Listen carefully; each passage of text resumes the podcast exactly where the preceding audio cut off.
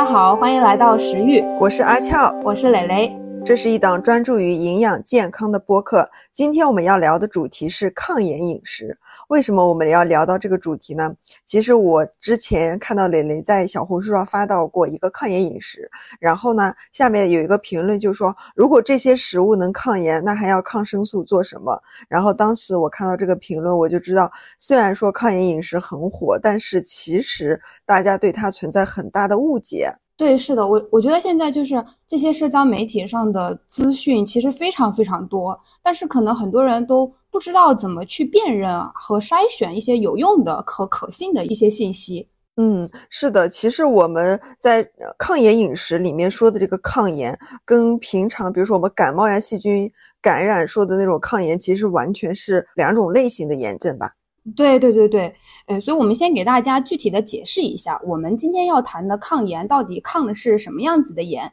那么和感冒、呃发烧啊引起的这种炎症到底有什么样的区别？嗯，广义上的炎症的话，指的是呃一些外来的损伤啊或者感染引发的一系列的身体的反应。那比如说我们刚刚提到的。呃，感冒呀，或者我们之前那个新冠，大家都经历过的，就是发烧啊，然后喉咙痛啊，肌肉的酸痛，还有我自己也经历过，呃，智齿的发炎，就我整个口腔会觉得又肿又痛。那还有我们比如说，呃，切菜的时候手指不小心被切到啦，破了啊，还有一些手术的病人，他会有一个手术的伤口。那我们刚刚提到的这些，其实都算是呃急性炎症。是炎症的一种类型，那它的一个典型的症状，我们大概可以总结成红肿热痛四个字。那这种情况的话，通常来讲，用抗生素去进行一些规范的抗感染的治疗呢，效果会比较好。除非你是呃经常的这种滥用抗生素，导致了一些耐药的情况出现。但是我们今天要讲的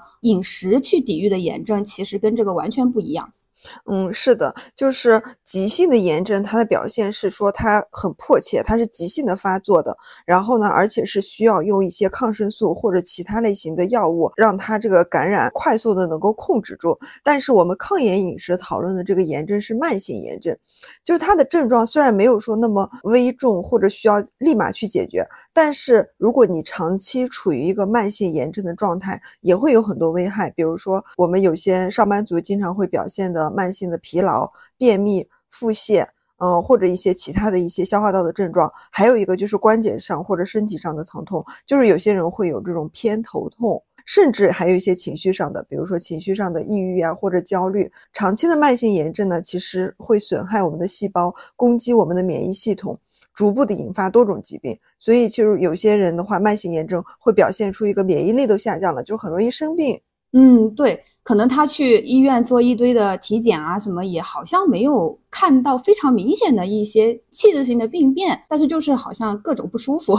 嗯，是的，而且急性的炎症其实比较好诊断，就是我们可以通过血常规啊这种情况可以看出它有没有在一个呃细菌或者病毒的感染。但是慢性的炎症并没有像有那种很明显的这个诊断，就说啊你就是在处于慢性炎症，因为它累积的是我们身体的多个细胞。然后呢，就会有很多的这种炎性因子的产生。然后这种炎性因子的话，也没有说高到特别离谱，可能就是有一个轻微的高，或者说都处于一个还好的状态。但是累积下来，然后你的机体就处于一个慢性炎症的状态。对，其实我感觉有点像温水煮青蛙，可能就是平时我们都没有太大的感觉，嗯，不痛不痒的，就是有一些可能根本就没有明显的症状，但是慢慢慢慢累积下来，其实就有一个隐患埋在那里。那关于慢性炎症的话，嗯，特别是最近几年研究越来越多了，呃，像二零一九年的时候，斯坦福大学的研究团队他就发表了一篇慢性炎症相关的一个重磅的综述，它里面就提到全球其实有百分之五十的死亡都跟慢性炎症性的疾病是有关的，比如说我们现在很多常见的慢性疾病，像是二型糖尿病啊，呃，非酒精性的脂肪肝、慢性的肾病、心脑血管疾病、癌症等等。那还有一些这种自身免疫相关性的疾病，还有神经退行性的疾病，比如说类风湿性的关节炎啊、阿尔兹海默症啊等等。当然呢，我们其实也不能说啊，炎症它就是呃造成这些疾病的一个单一的原因，因为大家都知道很多疾病它的病因是错综复杂的。包括遗传因素的话，它其实在很多疾病当中都还占了一个非常重要的因素，所以我们也不能过分的去夸大它的这个影响。但是目前可以确定的是，慢性炎症它的确是在很多疾病的这个发生发展当中都起到了重要的促进作用的。嗯，是的，这里我补充一个疾病，就是肥胖。其实，嗯，很多的研究，包括原来我们做课题的时候，就发现肥胖的人，他机体其实就处于慢性炎症的状态。然后，那你说到他的病因，那肯定是他的饮食呀，包括缺乏锻炼是他的一个原因，然后导致了他肥胖。但是肥胖的这个过程中，其实又会伴随着慢性炎症，而慢性炎症又会进一步加重他的一些，嗯，肥胖，还有包括糖代谢的一些指标。嗯，然后我自己的话是有慢性哮喘的。其实哮喘本身它就是一种慢性的气道炎症引起的疾病。然后我的表现的话也不是那种就是非常急性的表现，是比如说。呃，非常明显的那种呼吸困难，需要吸氧的那种。但是我是会不定期的气喘，这种情况呢，就会跟我的心情、还有压力或者工作太累都有关系的。比如说，我觉得我今天上了一天门诊，我就会觉得好累啊。然后我下班骑自行车，我就会觉得很喘。嗯，但是你如果在一个比较放松的状态下，比如说周末啊这种，可能是不是会相对好一点？嗯，尤其相对好的就是如果我出去玩。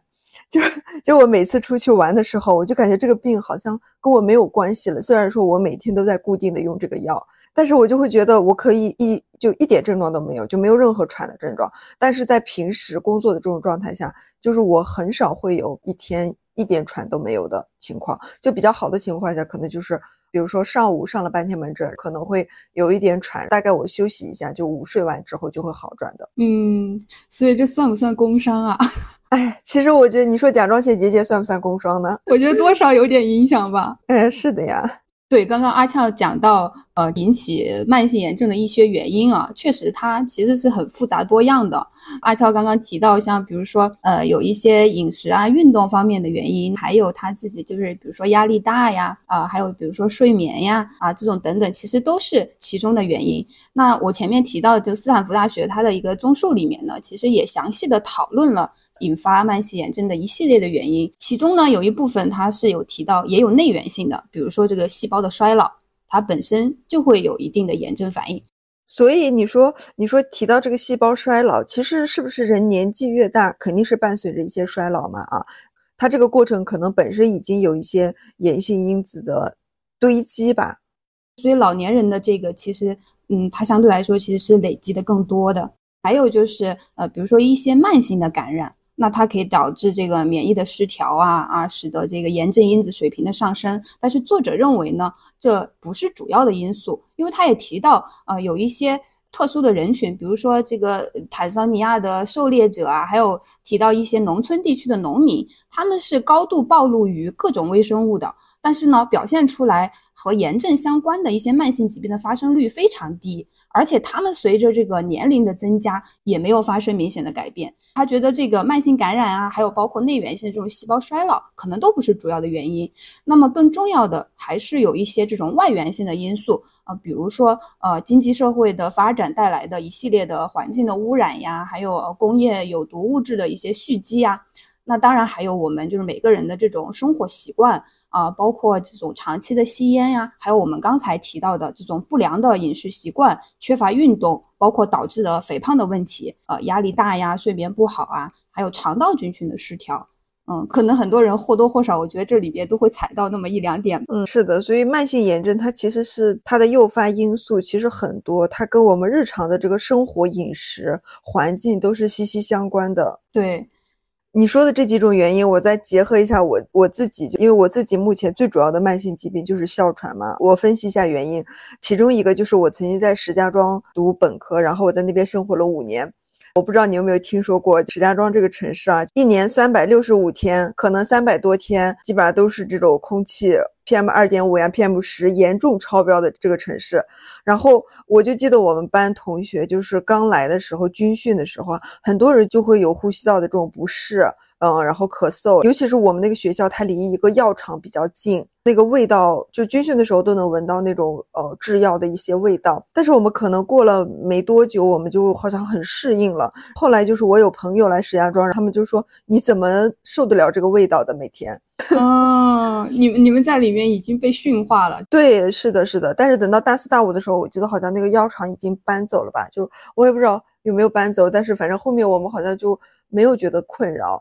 嗯，但是它的空气污染真的是非常非常严重的。我不知道是不是因为这五年我在这儿积累了大量的对我的肺部还有支气管不好的一些一些因素。嗯嗯。另外就是说，那我其实，在那边也工作呃生活五年，我也没有说马上得哮喘。但是我的哮喘真正的发作是在我产后十个月左右吧，那时候我面临的就是压力也很大。工作的压力，还有就是我哺乳期的睡眠不足，生活上方面也没有那休息的那么好，所以我觉得我排查上面的原因，如果我只有一个因素，比如说我只有压力大，或者我只有睡眠不好，那我可能还不会诱发我的这个哮喘的这个疾病。但是我面临着好多个不良因素，加上曾经石家庄带给我的这种这种 加持，所以我那时候得慢性这种支气管炎症的这种几率就会更大，会更容易触发我。得哮喘这个不良的因素，嗯，确实，我觉得大家也都可以排查一下。呃，经过排查之后，可能就会发现呢，这里面有一些因素，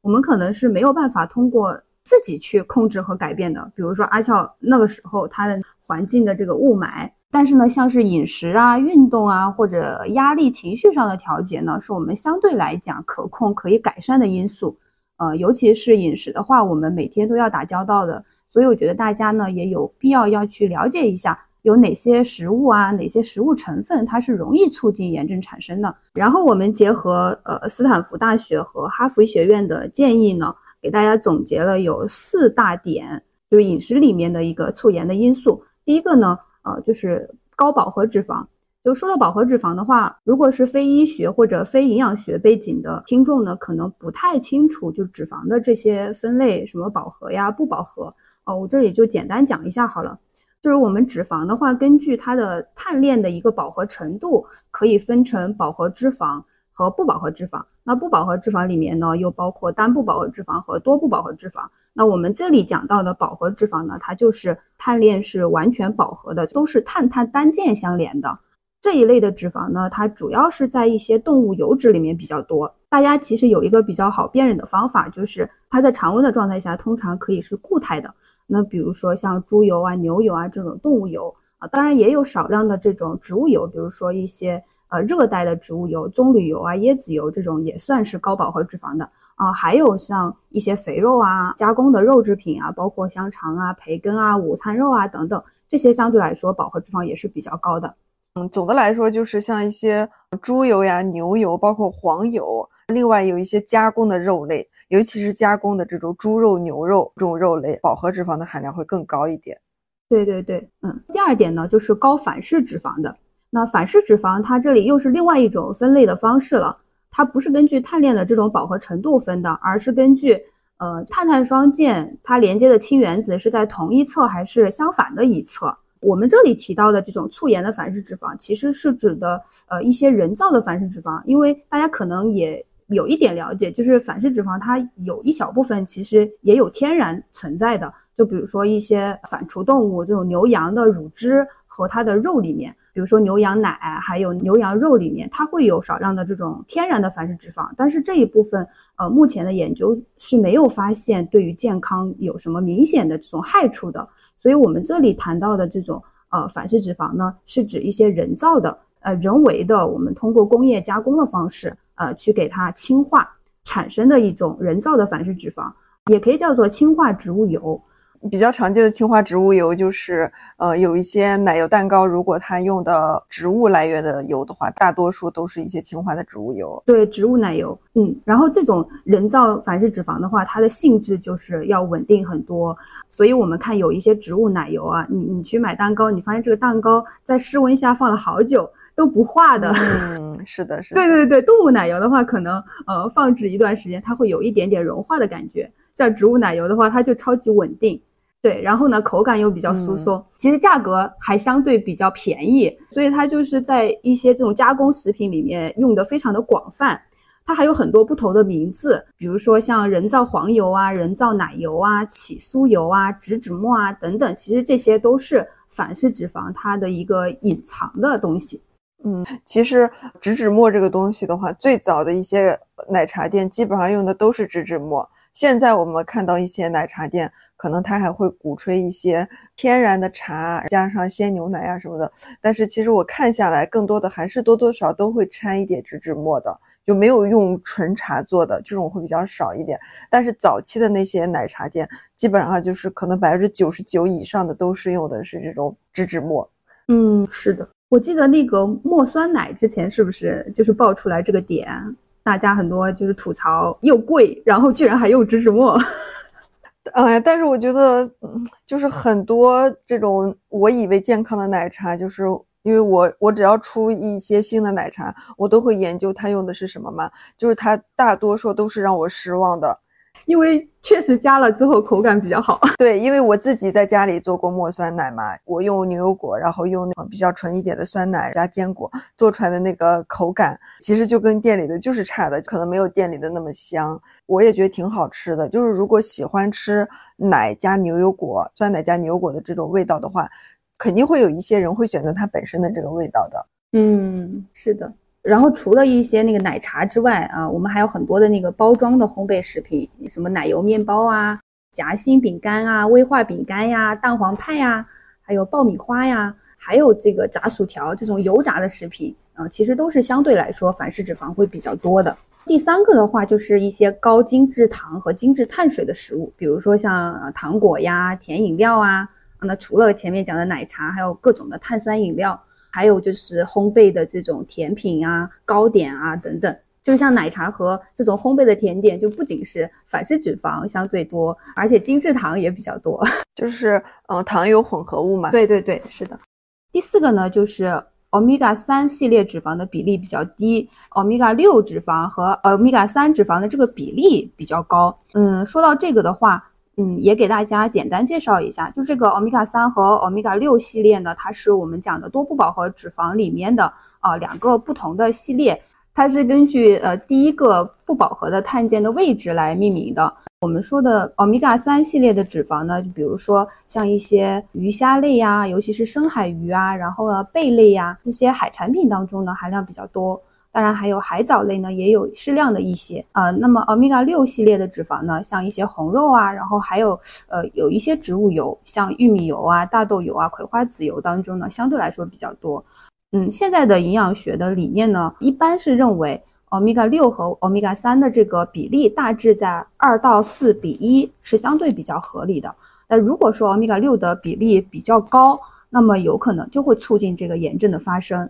所以，如果你平时呢，像这种鱼虾贝类海产品吃的比较少，然后呢，红肉又吃的比较多，还有欧米伽六含量比较高的油吃的也比较多的话，那有可能你这个比例就会失衡。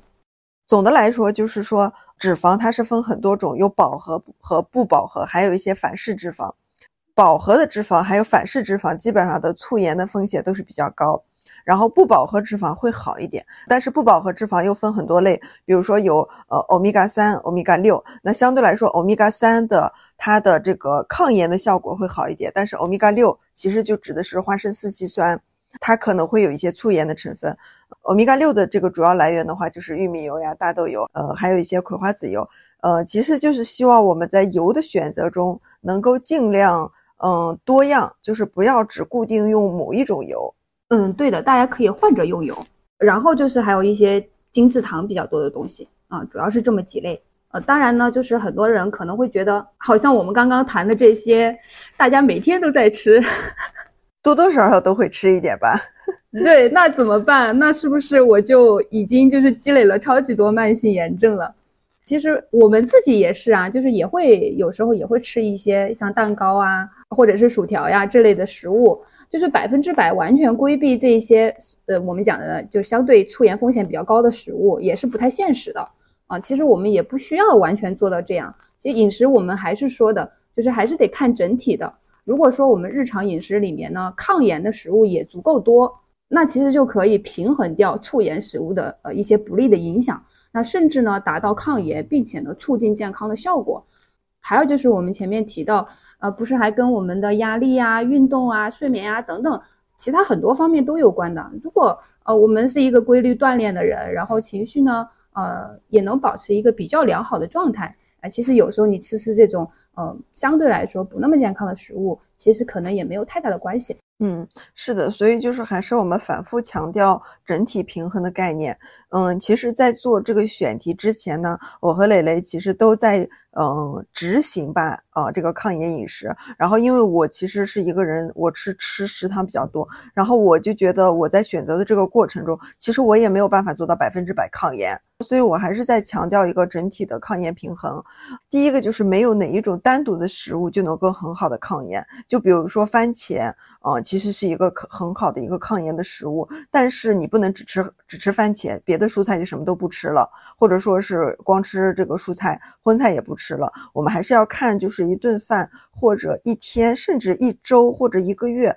整体你食物的平衡的搭配，对对对。第二个就是不要矫枉过正，就是我们不管是遵循健康的饮食习惯，还是想要有一个规律的运动或者一个呃好的作息，其实都不需要做到百分之百完全呃按照就是理想的状况来。同样对吃饭来说，我们不需要过分的苛责每一顿饭必须要怎么样，比如说我必须要吃够呃十呃五种以上的食物，必须要有。呃，四种以上的都是抗炎的。嗯，其实促炎的食物一丁点不碰，其实也不太可能的。从长远的角度上来说，抗炎也不是说你吃一一顿或者两顿它就能发挥作用的，它是一个长期积累的作用。所以我们需要松弛有度，避免一些极端的心态或者情绪。对，因为其实有很多人，他哪怕不是在节食。而是那种就是极度的要求严格健康饮食的人，他其实也有可能容易暴饮暴食的，甚至是患进食障碍这一类的疾病。嗯，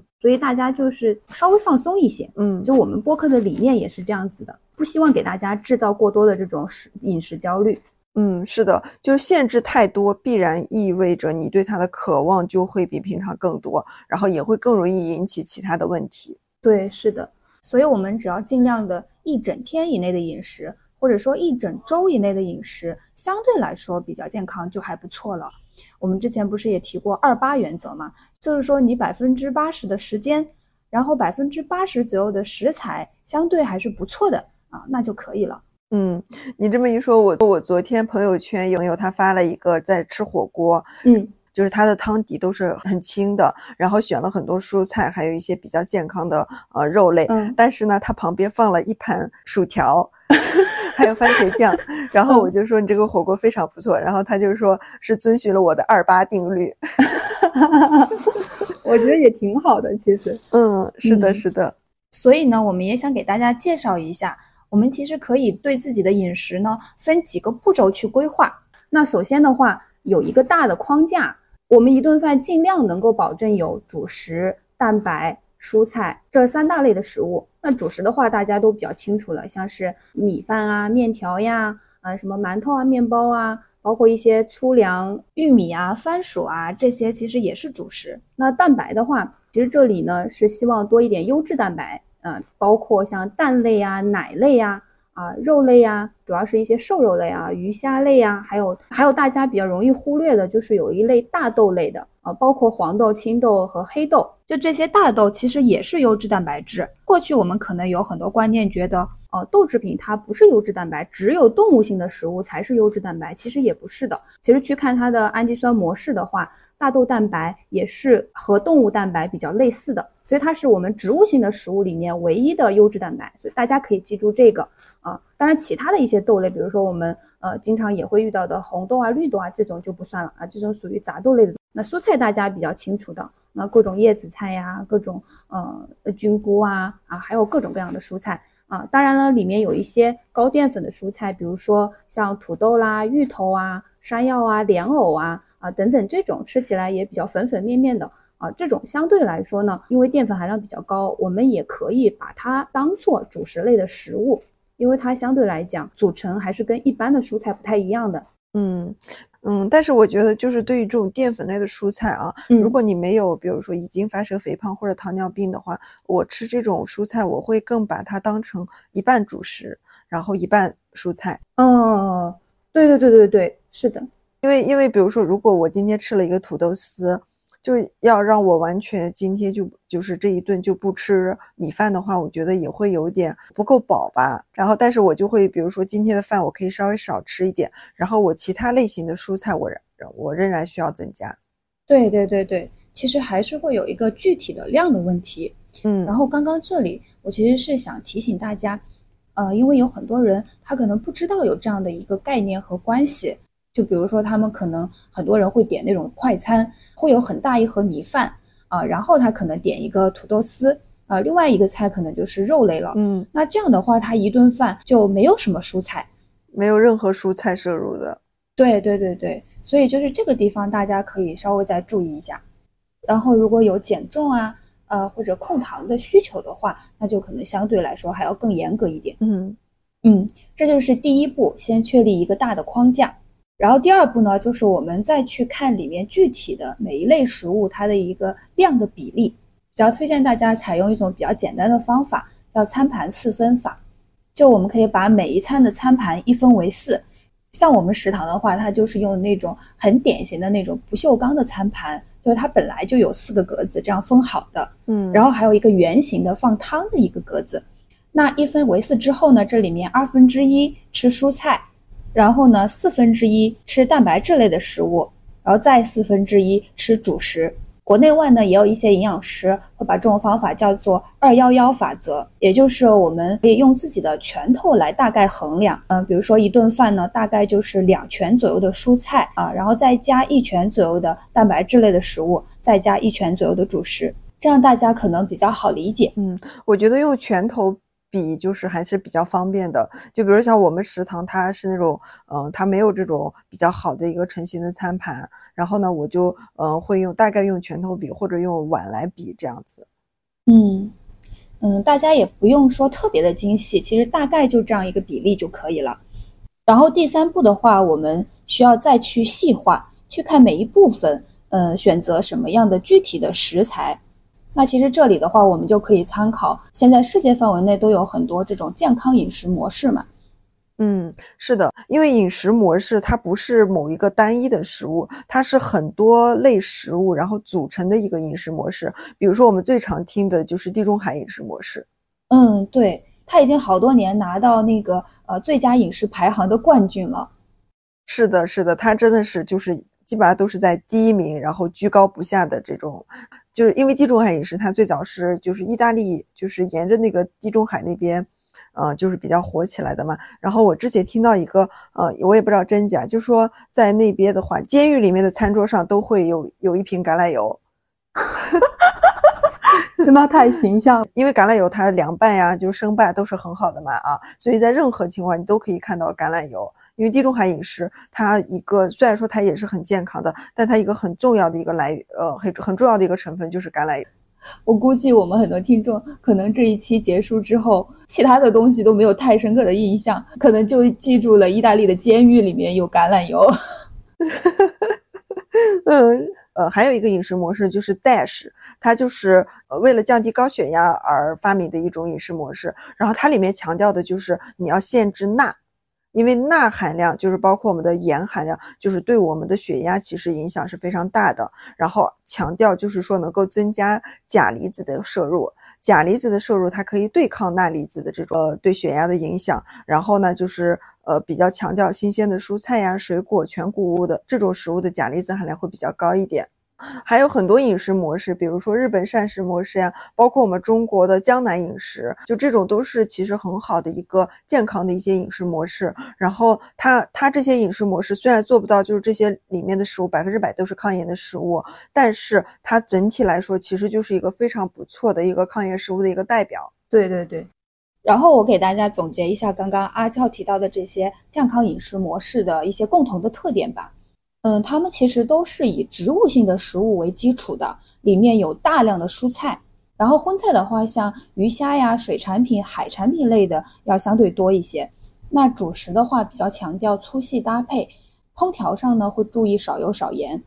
当然呢，我觉得呃，像我们中国的江南饮食的话，嗯，比如说江浙沪这一带啊，呃，糖会加的比较多。嗯，是的。那这一点呢，我觉得是相对嗯不是太好的一点。当然呢，它还有很多优点，像比如说有很多新鲜的食材呀，有很多时令菜啊，然后像鱼虾呀等等一些海产品也是比较多的。嗯，是的。我觉得这些也是非常好、非常值得借鉴的。嗯，可能像福建呀、广东那边，他们在那个放糖这一点上面会相对好一些。嗯，所以我觉得大家也可以呃借鉴一下他们的一些饮食习惯。嗯，是的。那我们接下来就跟大家分享一下，嗯，就是哪些食物这个在抗炎的这个排行榜中，就是处于一个比较好的一个水平。虽然说我们不强调是说。呃，单一的食物就能发挥绝对的抗炎作用，但是我们在选择的时候可以尽量参考一下，比如说我们给他给大家推荐的一些就是抗炎的这个指数比较好的一些食物。对，因为其实呃说到底，抗炎饮食呢，就是我们刚刚讲的，在一些这种平衡饮食的基础上，在我们想办法去增加一些啊抗炎效果比较好的食物。嗯嗯。第一大类食物跟大家推荐的就是蔬菜类，然后蔬菜类的挑选的话，我们就先看颜色，就是那种深绿、深黄，然后一些深紫色的，嗯，还有一些各个菌菇类的，嗯，这种蔬菜的话，它的抗炎水平都比较高。然后比如说深绿色的代表就是菠菜，其实很容易买到的嘛，嗯，然后还有韭菜，还有西兰花、羽衣甘蓝，嗯，包括一些油麦菜，就是你在菜市场随便一看。都能找到很多的这种绿叶蔬菜，对，绿油油的这种都可以选。对，然后又便宜。对，还有一些，比如说那种，就比如像荷兰豆这种的，它虽然说不是叶类的菜，但是它的颜色也是比较绿的。嗯，这种鲜豆类，嗯嗯，这类蔬菜它的叶绿素含量肯定是非常高的，然后就感觉到嗯特别的饱满，锃亮锃亮的。还有一类就是比较鲜艳的，就是红橙黄色，比如说番茄。嗯，还有一些彩椒，就是彩椒的话，其实我推荐家里有小朋友的这个家庭也是也是可以吃的，因为它有很多种颜色，比如说有呃红色，然后也有黄色，而且它的味道呢也是比较甜的那种口味。对对。然后还有就是贝塔胡素严重超标的这种，就是胡萝卜。然后呢，这些植物化学物都是有一个比较好的一个抗炎的效果的。嗯，呃，然后还有一类紫色的代表，紫色的食物其实没有那么多，但比如说紫甘蓝，还有一个叫应该叫苋菜吧？对，就是反正我自己是叫苋菜，然后有一些。地方也叫汉菜，嗯，然后但是就是那个叶子会有一点紫紫的，然后如果炒出来的话，那个汤汁儿都是非常紫的这种颜色。对对对，嗯，然后还有就是紫色的洋葱，还有嗯，武汉人还有杭州人都还蛮喜欢吃的红菜苔。红菜苔我们那里也有，湖南人申请加入。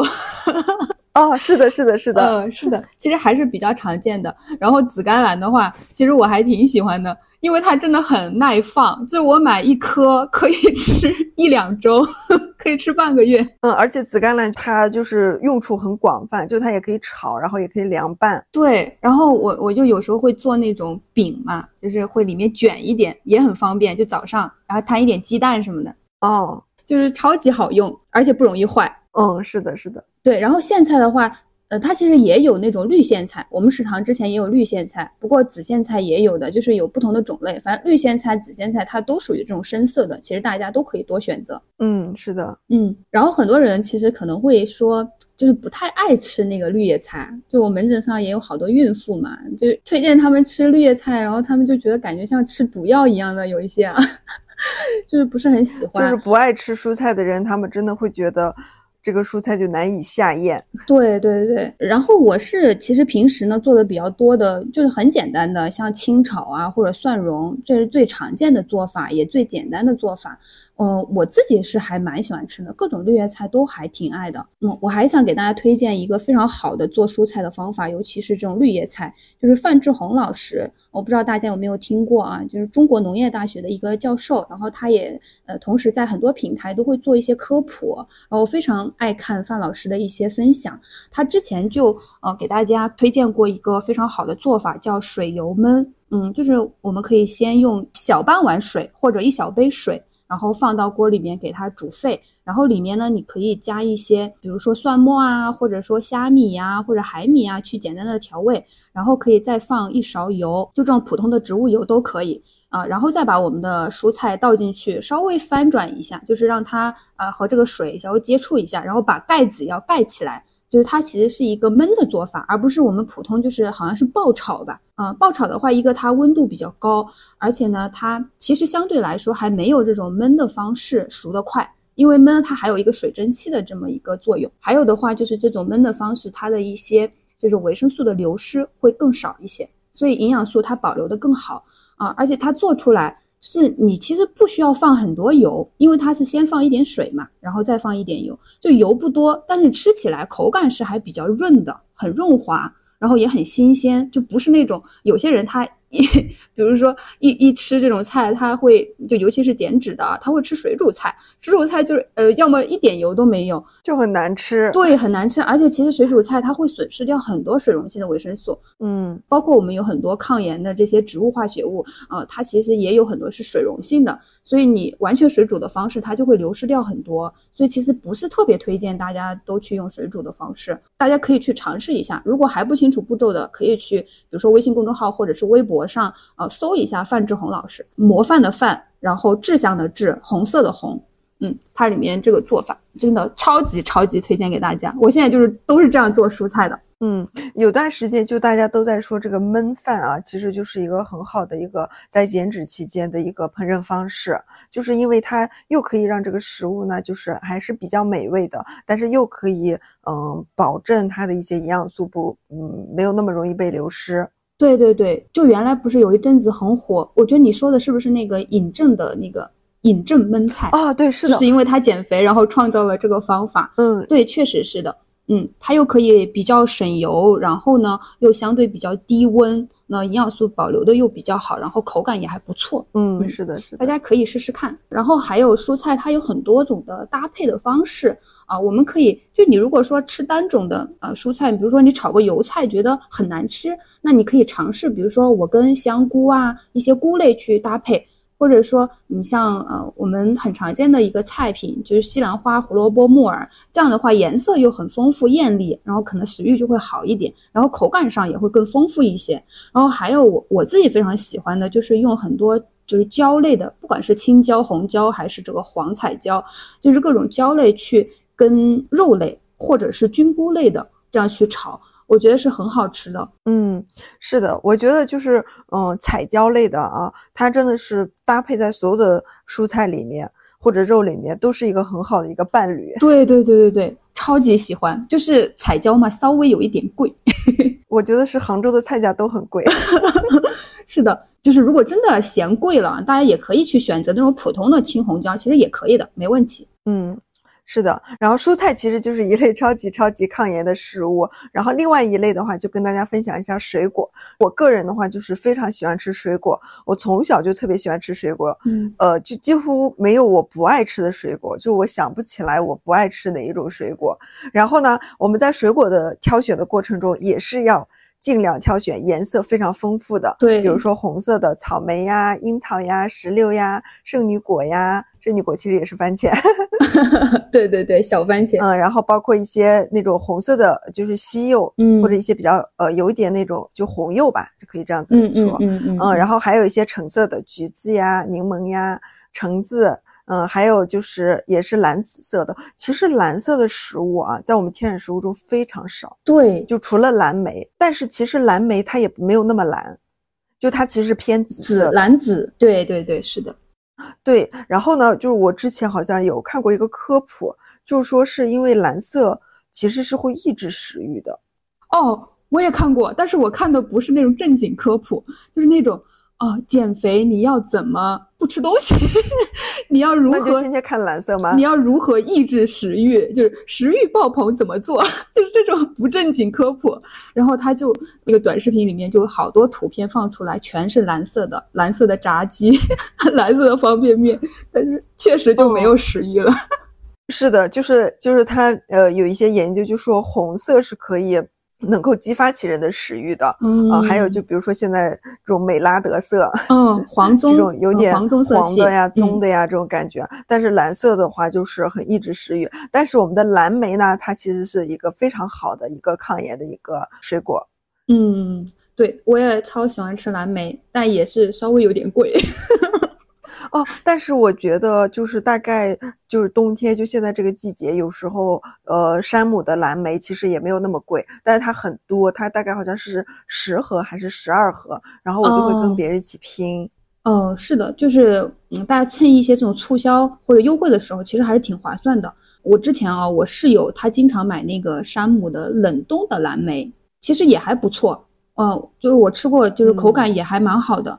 呃，因为这种鲜果的话，只要是它及时的速冻，就是冷冻状态，其实也能保存很久的，它的营养成分也还保存的不错。嗯就是有一些如果哎就实在吃不到应季的啊，或者说嗯你应季的就是特别贵或者怎么样，有的时候我们也可以备一些这种冷冻的在家里。嗯，还有一个很特别的水果就是牛油果，就是墨酸奶里面的常驻嘉宾。嗯 嗯，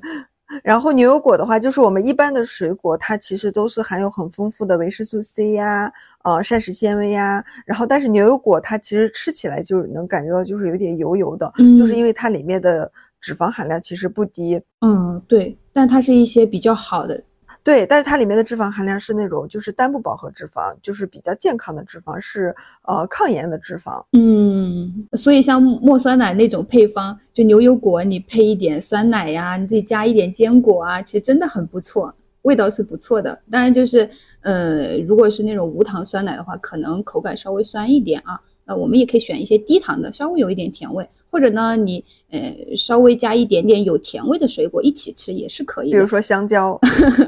对 对对，嗯，其实也都很不错的这种天然糖分。嗯，然后提醒大家，就是不建议喝果汁，即便是百分之百的纯果汁，我们也不推荐喝，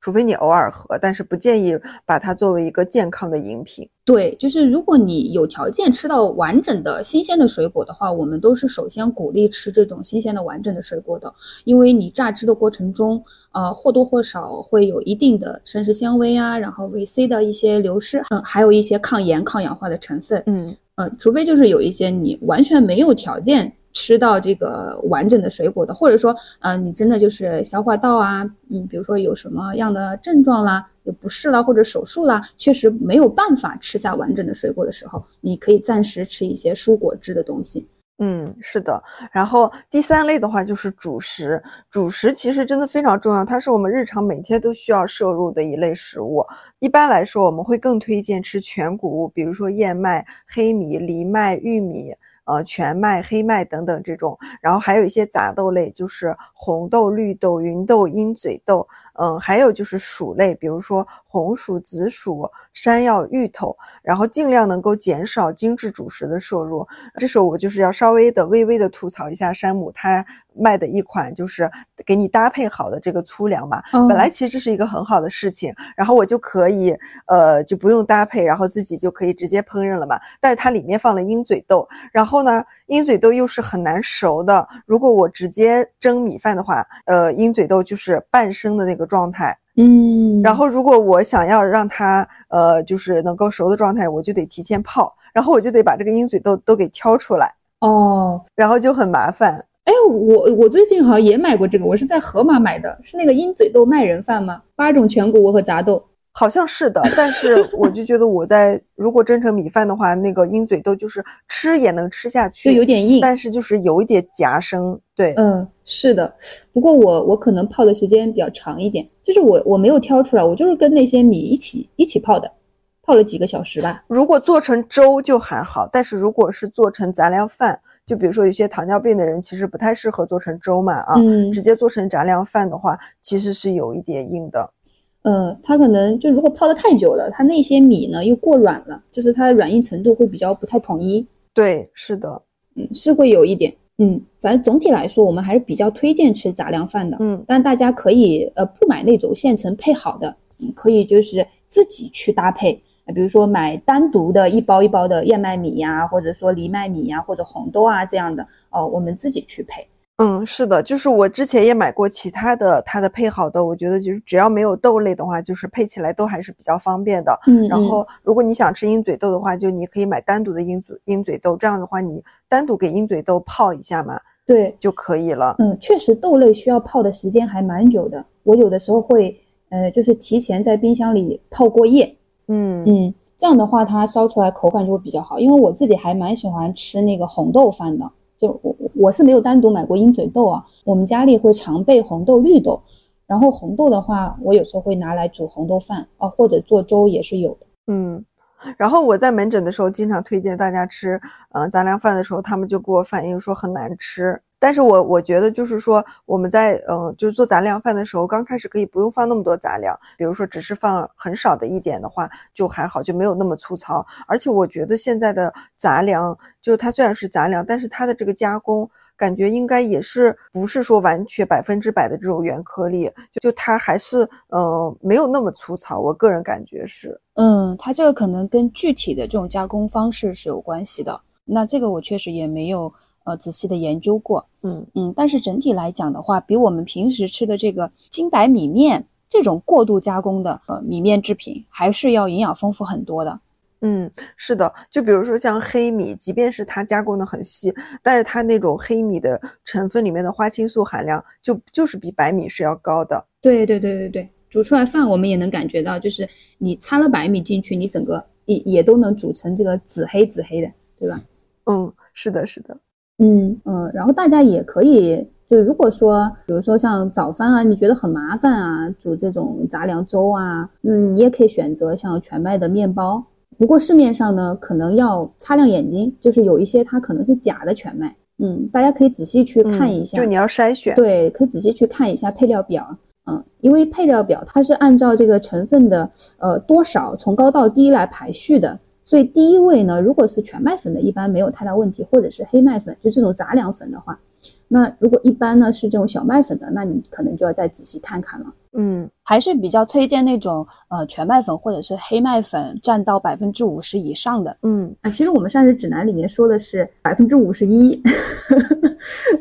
就是只要是超过一半以上，哎，是的，是的，是的。嗯，然后像薯类的话，其实也很方便。大家早餐的话，就是呃蒸一点儿，其实还是很快的。嗯，然后有时候薯类也可以拿来做甜点。现在不是那个芋泥超火嘛？哎，我自己还做过。嗯，我用我用小孩的辅食机，嗯，就因为小孩的辅食机不是可以打得很细嘛，嗯嗯，我就加了那个那个叫好像是荔浦芋头吧，呃对，然后再加。紫薯，然后再加牛奶，然后做出来的，我觉得跟外面的没什么差别，就还蛮好吃的。只不过外面它有一些甜品店，它为了要那种特别顺滑的口感，它反而加了一些像炼乳或者一些其他的，就成分上来讲反而没有那么好的一些东西。嗯，其实我们自己做的话啊，就用牛奶呀或者酸奶啊这种的，其实味道就已经很不错了。大家有时候想吃这种甜品的时候，也可以就自己这样试一试。嗯，我觉得还是蛮不错的。嗯，不过呢，这个甜品也要适量哦，适量。对对对，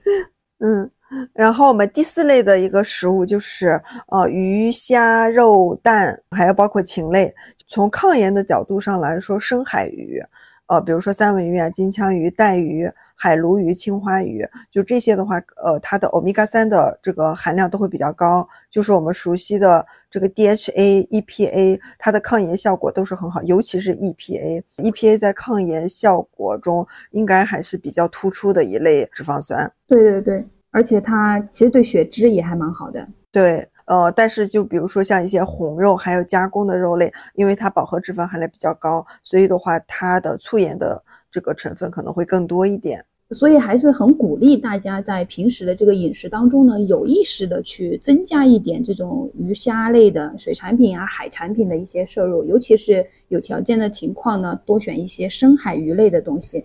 像我们食堂的话，我觉得还还比较好，就最近经常会有这种清蒸的黄鱼啊、清蒸的鲈鱼啊，还有鲳鱼。所以我就还经常选到这些食物，我觉得味道也还不错的。但是最近大家就比较担心，嗯，因为那个核废水的排放，然后就觉得所有的深海鱼都不能吃了，呃，但是我觉得是这样子的，虽然说我不是这种海洋呀这种专业的啊，但我觉得它的平衡肯定是，嗯，需要一定时间的。然后另外的话，就是我是希望如果能有一些数据来佐证它的这个，比如说一些放性放射性物质的一个含量，就比如说这个，呃，最早开始排放的那天，我看有一些。呃，有一些文章就说它它的它这个其实是属于处理水嘛，然后它里面的可能只有一个呃放射性物质是超标的，就是铀，其他的都是都是正常的。然后所以其实我觉得可能未来我们每个人都需要一个这个辐射仪，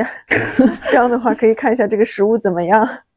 或者说可能更多的一些呃这种海产品的话，可能得标明一些来源或者一些检测指标吧。嗯，是的。嗯，不过就是我个人呢，对这个东西可能相对来说没有那么的悲观。至少我们现在的话是没有听到很多这种非常可怕的数据的。然后大家如果实在是这种呃忧虑非常严重的话，那也可以选择一些河鱼。你像那个河里的那个河鲈鱼，嗯，它的那个 EPA 和 DHA 含量也还不错的。因为有一些人，他可能也很少能吃到一些非常新鲜的这种深海鱼类、海鲜类的食物的，像一些内陆地区的河鱼也没有问题。大家都可以根据自己的实际的情况去呃择优选择。嗯，是的。然后接下来一类食品的话，就是呃奶制品。然后这个其实是呃有一点争议的，就是牛奶本身是一个健康的食物，这个是无可厚非的，它里面的优质蛋白还有钙含量都是比较高的。嗯，但是有一些研究认为，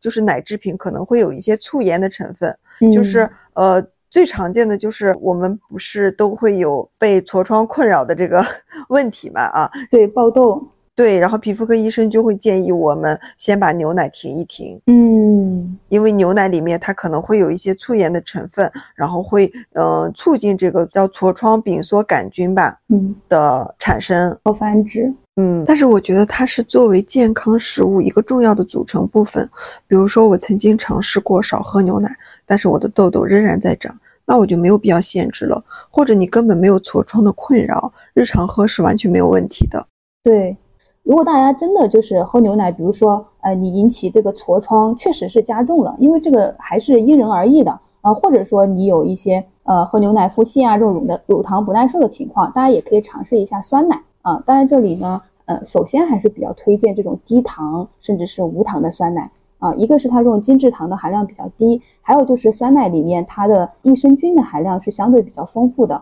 那关于酸奶它抗炎的一些这个研究呢，目前的证据还是相对比较统一的。就牛奶，嗯，可能会有一些争议啊，但是酸奶相对来说是比较统一的，也是相对比较鼓励大家的。嗯，还有一类食品就是大豆，然后我个人的话是非常非常喜欢吃豆制品的，我大概。一周可能至少会有三到四次就会吃豆制品，主要的话是以一些嗯，就是煎的老豆腐为主，嗯，然后还有一些比如说炖的汤呀，我也会喝的。就我个人的话，非常喜欢豆制品。然后我也是。对，关于大豆的谣言，但是真的好多呀，又是说女性吃大豆有可能会乳腺结节。乳腺癌对，然后男性吃大豆有可能会这个变女性化，还是怎么着的？就关于大豆的谣言实在是太多了。然后小孩吃大豆还有可能会导致早发育、性早熟。对对对对，然后我就很想给大豆辟谣。然后，而且大豆它不光是一个就是钙含量很丰富的食物，而且它也是呃，就像你前面说的，大豆是唯一一个植物性的优质蛋白。对对对，是的。而且它里面还有比较丰富的这个大豆异黄酮嘛，也是一种抗炎成分。嗯，是的。还有其实比较好的一些植物固醇，它其实是对呃我们血液里面这种胆固醇，尤其是低密度的这种胆固醇，就是坏胆固醇，嗯，其实是有一定的作用的。嗯，所以大豆是一个性价比非常高，然后营养价值也很高的一个食物。嗯，当然你光吃这个大豆，就是整颗粒的这个大豆的话。它的这个消化吸收会比较差一些，嗯，那我们有很多的这种豆制品嘛，你比如说豆浆呀、豆腐呀、啊什么千张呀、豆腐干呀，就很多很多种，你去选择。嗯，就我几乎爱吃所有的豆制品，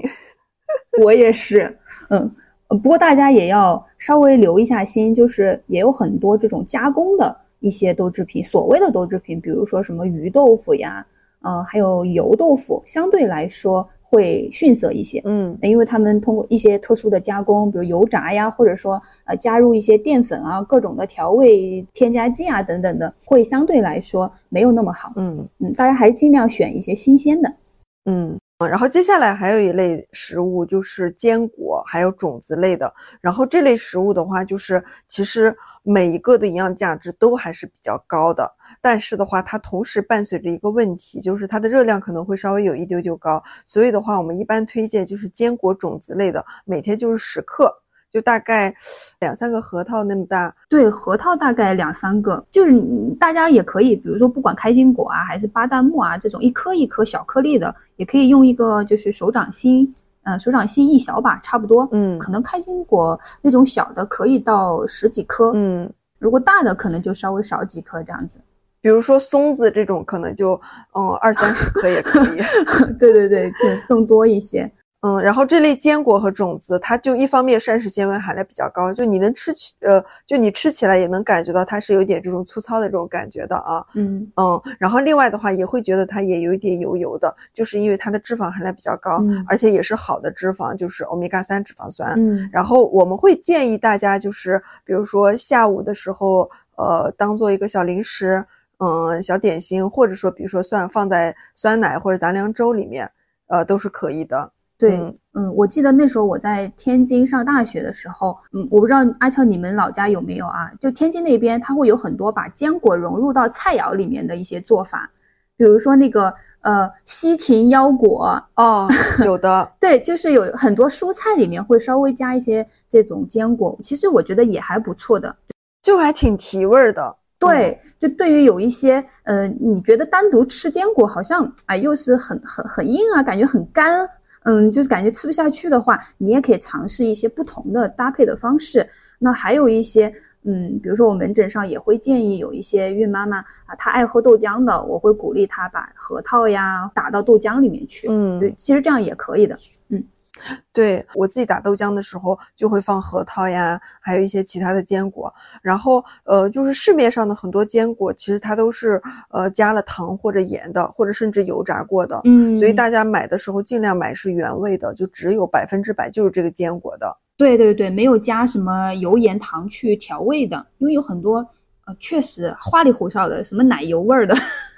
嗯，然后前面跟大家分享了就是很多不同种类的食物嘛啊，接下来我再跟大家讲一下就是关于这种调味品呀、油呀、香料呀这种。首先跟大家讲的就是一些香料，比如说一些姜黄、生姜、大蒜、香菜、豆蔻。香料的这种做法，我感觉在比如说云南菜呀、泰国菜还有印度菜，东南亚那边，对对对，对对，他们那边就会放很多的这种香料，然后我觉得，呃，就这种天然的香料，就是也也还是蛮好吃的，就搭配起来。对，就是荤菜的话，你就标配一个葱姜蒜，我觉得就是味道，一个是去腥，然后它味道也会提一点，就感觉会很不一样。嗯，是的，然后其实我我我也想到，像我老家就湖南那边的话，特别喜欢用葱姜蒜辣椒，然后还有香菜你。们那边基本上，我去长沙的时候，我就感觉一盘菜可能三分之二都是调料，就三分之一只有一点点是牛肉，而且还特别碎。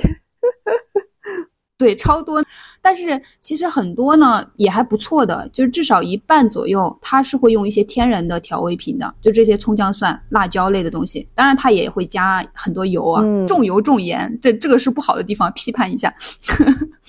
嗯。嗯，是的，就我老家是陕西嘛，然后我们那边就是挺喜欢吃蒜的，就比如说，嗯，会有那种糖蒜嘛，呃，然后还会就是在我老家，呃，有一些地方就是吃烤肉的话，他们会直接弄一盘醋，然后再把蒜切成很薄片的，然后呢就是醋泡蒜，哦，就每一口蒜配一口烤肉，然后就这个蒜相当于你就直接吃进去了，而且我感觉这个做法，你说它其实也是一种平衡，对不对？嗯一个是解腻，所以我觉得有时候真的就是有一些我们前辈就先辈太智慧了。嗯，是的，就是他们可以，嗯，把这个营养还有味道能够兼顾起来。对，是的。原来我在天津的时候，我去我们同学家里面吃他妈妈煮的那个面条，他就直接给我剥那个生蒜。他问我要蒜吗？我以为是给我切蒜末加到面里面去搅拌，结果他直接给了我几颗生蒜。他说直接吃，我我当时就惊了。但但是我个人让我直接吃生蒜，我也不是很习惯，就比较辣吧。对，就我觉得那个味道就是会有一点冲。嗯我觉得还是作为一些搭配辅助会好好一点。嗯嗯嗯嗯，嗯，然后还有一大类就是油，油我觉得好多人都会问我说，你觉得什么油最好的？就是说你觉得橄榄油很好，那是不是我每天都要吃橄榄油就好了，其他油都不选择了？就是，但是我都是会推荐大家就是油尽量就是混着来，而且就同一种油啊，其实基本上是比较贵一点的就好一点的。就比如说橄榄油啊，它的价格相差会非常大，嗯但是你看那些贵的，它可能就是原料就会比较好，是特级出站，然后、然后但是那种比较便宜的，它里面精炼的就是不只是这些，对，嗯是的，是的，它的成分会不太一样。对。但是你说如果你只是橄榄油的话，因为橄榄油单不饱和脂肪含量比较高，但是它的必需脂肪酸含量其实是没有那么高的，嗯，所以的话就是混着来，换着油来，然后买小小罐的，嗯然后现在我觉得就是茶油，大家用的也还比较多。然后这个油我也挺推荐的，因为我觉得它是，我觉得它本来是橄榄油的平替，但是对我觉得它现在价格也挺贵的。可能被炒起来了。嗯，嗯，不过这也算是我们中国特色的一种吧，抗炎油脂，对吧？嗯，是的，嗯是的，嗯啊、就有一些，因为橄榄油它稍微有一点点带那种橄榄的味道啊，我觉得，嗯，就是有些人如果说不太习惯的话，也可以吃吃茶油。嗯嗯。然后还有一个就是小小孩子经常会用的亚麻籽油，就它的这个必需脂肪酸含量就特别高。嗯，是的，不过大家就是烹饪的时候可能要注意一下，因为亚麻籽油它的这个欧米伽三的这个多不饱和脂肪酸是比较丰富的，它非常不稳定，然后不能耐高温，嗯，所以尽量的去凉拌去做。嗯就如果是你去高温的话，它就容易被氧化。嗯，是的。其实我觉得，嗯、很所有的食物在烹饪的过程中都不要，嗯，尽量避免高油的那种煎炸或者明火的烧烤。是的，因为这个过程中就是会伴随着很多呃氧化不饱和脂肪酸，然后还有一些其他的这种致癌物的产生，比如说丙烯酰胺、杂环胺、呃多环芳烃等等。所以其实，嗯，烹饪方式是非常重要的一环。就是大家有时候真的就是选择了非常昂贵的食材，非常好的、非常优秀的食材，但是一做，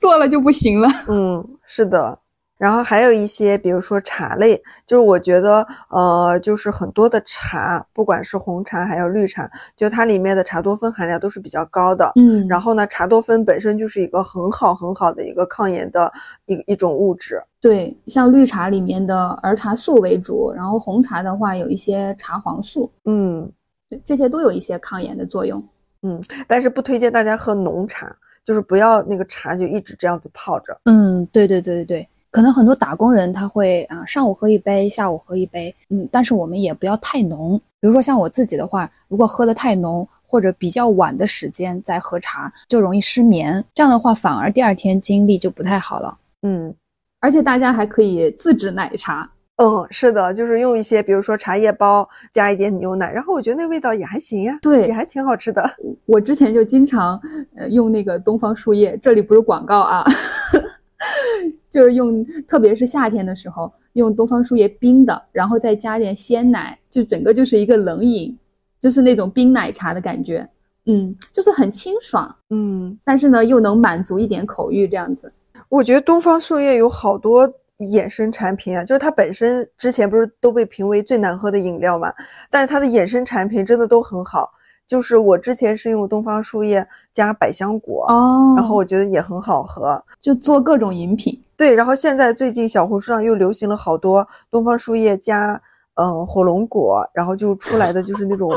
也很好看，就紫色的这种东西。嗯嗯我都怀疑是不是东方树叶在搞什么营销。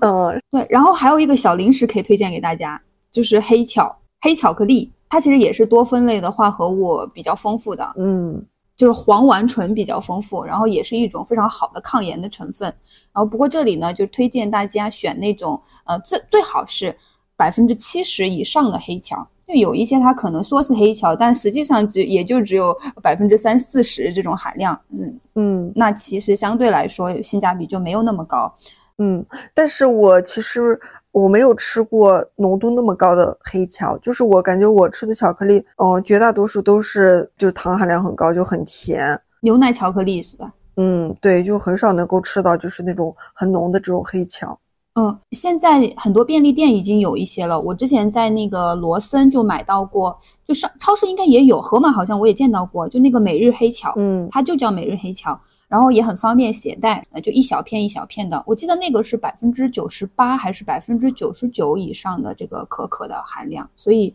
嗯，就这个浓度还是蛮高的。我我自己呢是可以接受的，而且觉得还不错。它苦吗？是不是很苦？嗯，是有一定苦度的，嗯，但我觉得就是，嗯，喜欢的人的话会不觉得那是苦，就感觉有点提神。然后，嗯嗯，有一些就是可能是没有办法接受的，大家就嗯根据自己的情况选择吧。嗯，我可以试一下尝一下这个黑巧，因为我还没有尝试过那么浓度高的巧克力。对对对，你可以试试看。嗯，前面我们提到了很多这种大类的食物啊，我们两个每个人推荐五个食物吧，就是抗炎食物。这样子的话，大家在这个平常的日常过程中就可以多选择这种食物。嗯，然后我先来推荐五个吧。第一个就是番茄，它又可以当炒菜用，又可以平时吃，嗯，然后又可以当蔬菜，又可以当水果，对对，而且很便宜。对，又很方便。嗯，然后还有一个就是橄榄油，我是觉得它可以作为一个日常，呃，你众多油中的一种的，就是因为单不饱和脂肪酸的这个来源，其实我们绝大多数人都是比较少的。然后还有一个就是，我们也可以学习人家意大利的监狱，就是在 餐桌上就放放一放一小瓶，可以滴滴几滴这样子。青菜的话，我会推荐菠菜，因为我觉得菠菜是，呃，就是很常见，然后又很便宜，就是又很好买到，然后膳食纤维含量、叶叶绿素含量又是比较高的嗯一个蔬菜。然后另外的话，我自己也比较喜欢吃坚果，然后所以我推荐一个核桃。核桃的话，就是它的维生素 E 含量都是比较高的。呃，然后我推荐的最后一个就是水果，就是草莓或者蓝莓，就是莓类的水果，不同颜色的这种莓类，呃，我觉得都是不错的。嗯，然后我再来推荐五个吧。嗯、首先的话，三文鱼虽然它在我们国家相对来说啊没有那么的日常，呃，但是它确实 EPA 啊、DHA 的含量是非常非常优秀的。当然，这里呢，大家也可以去寻找一些平替啦，比如说像青花鱼啦、带鱼啦、鲈鱼啊，我们前面都有提到的。再一个呢，就是燕麦，因为我自己是超级超级喜欢燕麦的，像我早饭就经常做呃隔夜燕麦，然后吃杂粮饭也很喜欢煮燕麦饭。它里面有个非常好的成分，就一种可溶性的膳食纤维是贝塔葡聚糖，然后对于啊、血糖呀、血脂啊啊、这方面的控制都是很有利的。嗯，大家也可以尝试一下。呃，第三个呢就是豆腐，嗯，跟阿俏一样，我也超级喜欢吃豆腐，还有其他的一些豆制品，它里面一些非常好的成分，像大豆异黄酮啊，还有优质蛋白呀，然后植物固醇呀。然后第四个呢是咖啡，可能前面我们没有特别的提到，嗯，其实相对来说呢，咖啡也还是一个比较健康的饮品，它还有不少这个多酚类的这种抗炎的化学物。呃，当然咖啡的话，这里大家还是要注意一下，呃，因为有些人他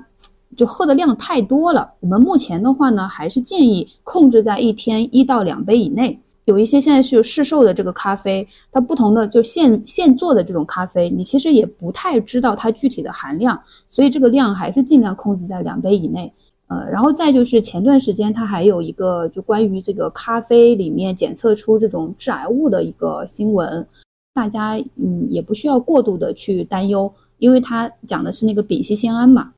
还有一些像碳水化合物的植物性的食物在啊、超过一百二十度的一个高温的条件下面，就是容易产生的，像油炸呀或者是烘焙等等。但是这里面的含量呢，还没有到那种危害我们人体健康的一个程度，所以暂时大家不需要过度的担心。所以大家就记住，就适量的喝咖啡就可以了啊。然后再一个呢，就是呃绿茶啊，我自己也非常喜欢喝绿茶。大家可以解锁一下我们前面提到的各种绿茶配其他的东西的搭配的方法啊，然后尽量的去嗯、在自己的日常生活中可以融入一些。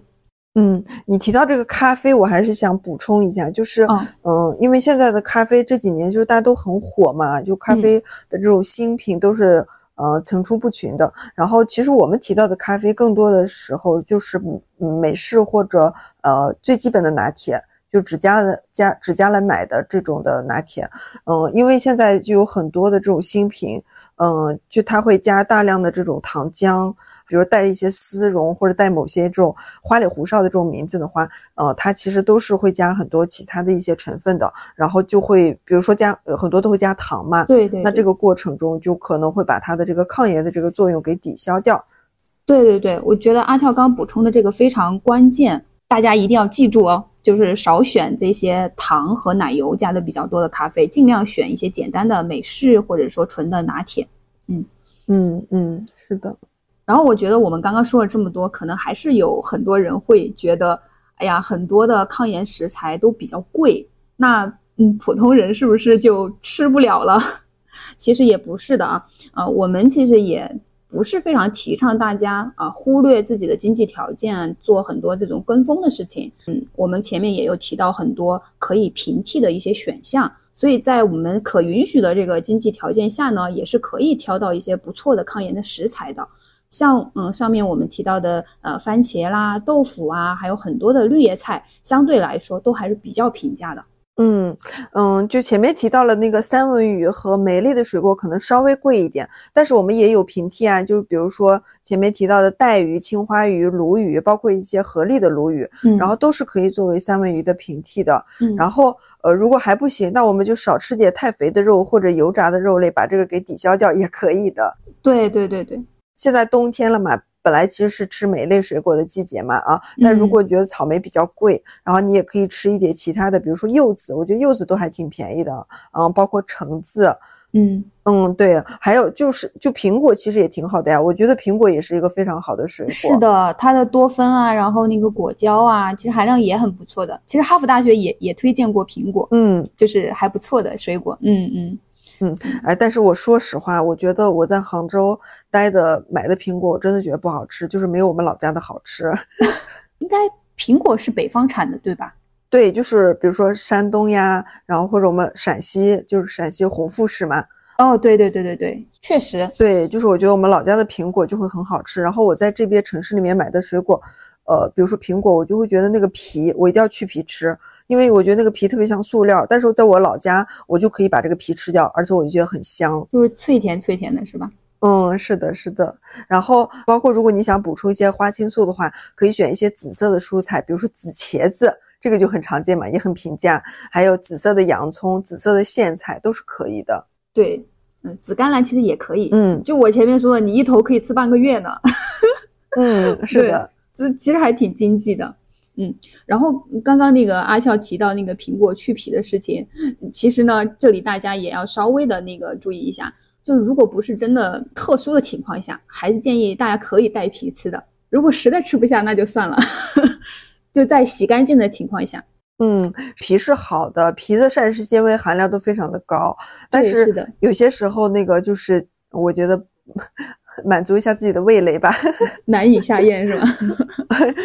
可能是我对苹果的要求比较高。嗯嗯嗯。然后可能还有一些人会觉得说，哎呀，我们刚刚说到这么多，然后如果自己做的话，那还是挺困难的，因为现在大家也都很忙嘛。那很多人都是靠外卖呀，或者是去外面堂食的。那如果外食的话，怎么抗炎会比较好呢？嗯，其实我之前就在做这一期播客之前，也有在公众号上面去发一个征集，就是想问问大家对抗炎这部分有没有什么困惑，然后就收到这个问题。呃，然后我跟阿俏呃前段时间也记录了自己最近两周的一个饮食嘛，啊、我想大概讲一下我自己的一个情况和感受吧。我其实记录下来，我发现自己有大概三分之一的时间是在食堂吃的，因为我一般中饭都会在食堂吃啊、然后三分之一的时间是回家做的，因为我大概呃一周里面一半左右的早餐和一半左右的晚餐是在家里吃的，自己做的，然后还有三分之一呢就是在外面吃的，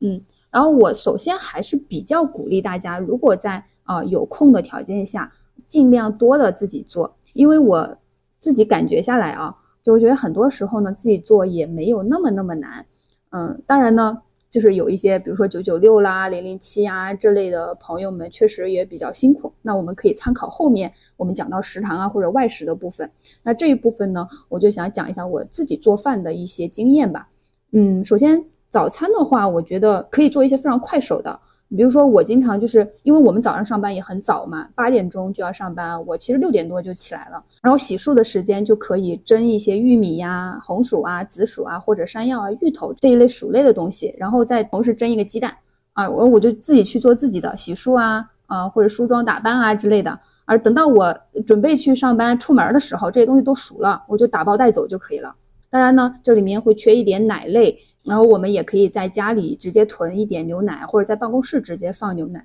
然后像酸奶的话，如果有冰箱的话，就是如果办公室有冰箱的话，可以囤一点。然后还有一些，比如说喝不了奶的，那你也可以买一点这个无糖的豆浆粉呀，然后囤着，直接放到办公室，其实随时都可以冲泡的。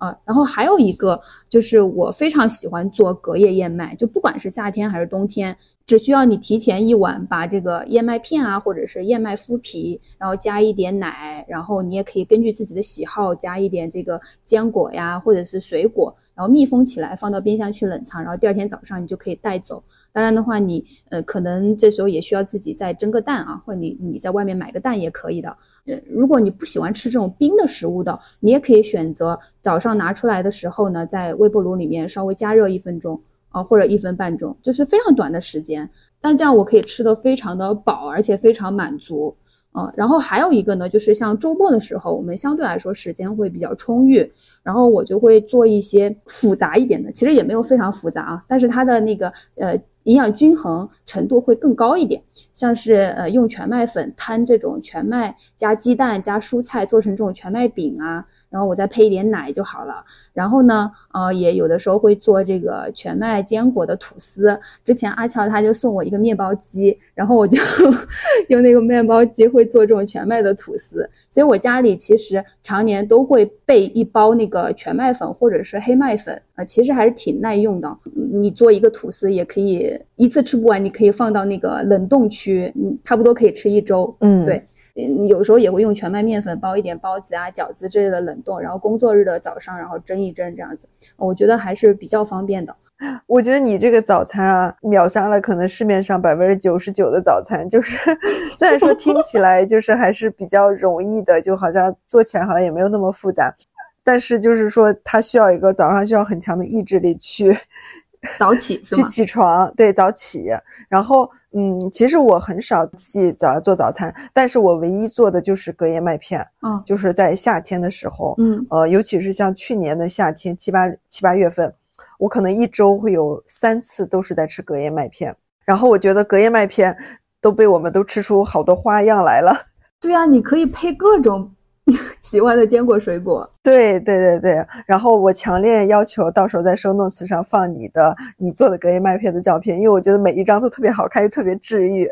没有，其实我最近拍的那个，因为都是吃的时候拍的，其实卖相不是特别好。有空的话可以给大家出那种就是稍微好看一点的教程。嗯。嗯嗯，其实我觉得还好，整体我我自己觉得没有特别费时间，因为就是趁很多是趁你洗漱的时间做的，要么呢就是呃前一天晚上稍微花，其实五分钟真的够了。嗯，我还是鼓励大家可以尝试。嗯，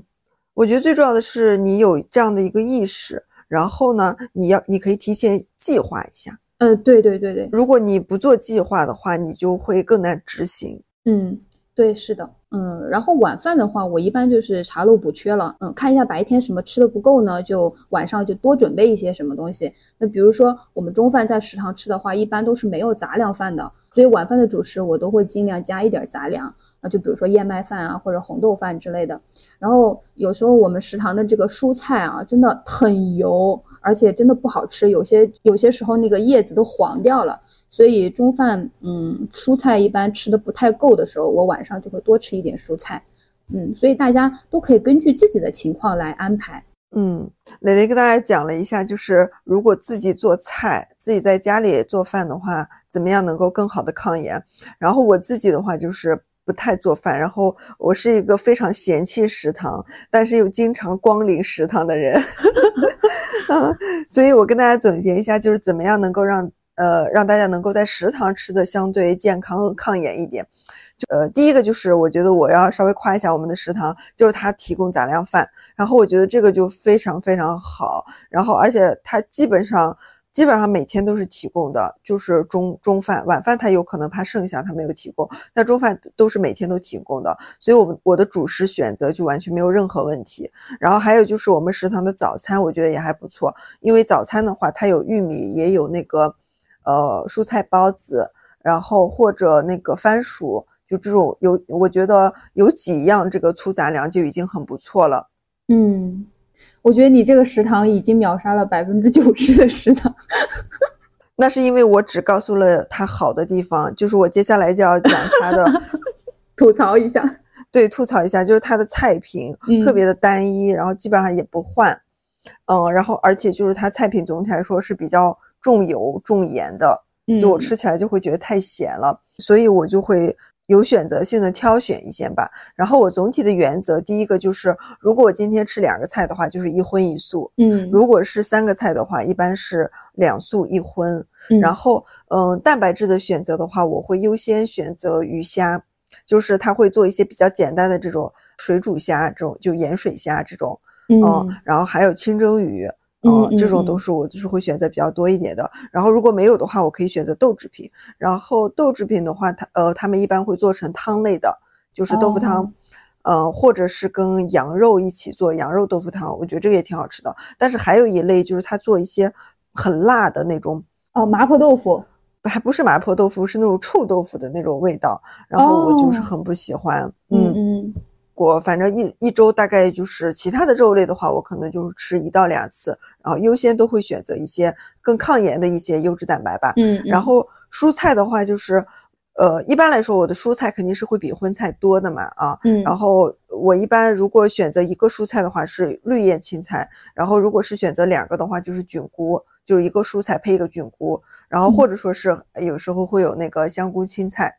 然后还有一些其他彩色的一些。呃，蔬菜我也都会吃的，然后总体是这样的一个原则，然后大概我也做不到每天都抗炎吧，但是呃，就是因为我中午都是在食堂吃，呃，五天吧，差不多有四天或者三天都是在抗炎的，就是有些时候呢，我也不是说故意在抗炎，嗯，但。是我会在就是在执行的那两周，我会思考一下，就是我会扫一下，嗯，就扫一下啊，今天哪几种是更抗炎的。然后呢，那我就会优先从这里面选择。但是，比如说我今天就会觉得有一个红烧肉或者红烧排骨，就是我们医院有做的一个蒜香排骨，我觉得也挺好吃的。嗯，那我也会选择的。对对对，就是我感觉这就是相对来说比较平衡的，然后又松弛有度的，不是那种特别苛刻跟紧绷的一些做法。嗯，是的。然后另外的话，我晚餐基本上都是也是在外面吃的，就是我自己做菜。相对比较少一点，就我自己可能只会煮一些面条，然后加青菜这种。在外面吃的话，就是，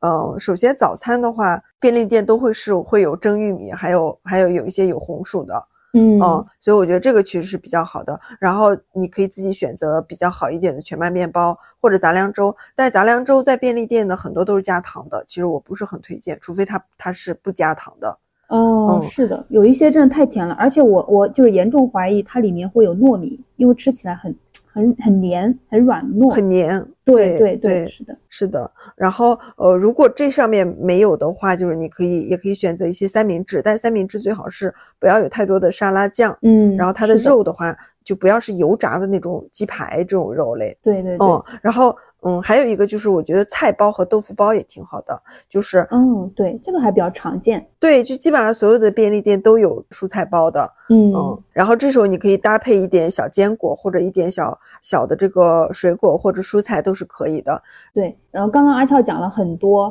就是我们早上可以优先去选择的一些外食的，就大部分是主食。那其实，嗯，比如说鸡蛋啊、奶呀，呃，或者是豆浆。它是作为早餐比较方便的一些蛋白质的来源，那大家也可以作为标配。嗯，对，嗯，就是阿俏讲的这些主食里面去挑一挑，然后呢，再搭配上蛋啊、奶呀或者豆浆类的食物。嗯，是的。然后我不太推荐的早餐的话，就基本上中国传统的早餐我很多都不推荐，比如说油条配配稀饭，然后稀饭配榨菜，嗯嗯，还有就是葱油拌面。就这种就是只是以这种单一的精致的碳水化合物来源的，虽然都很好吃，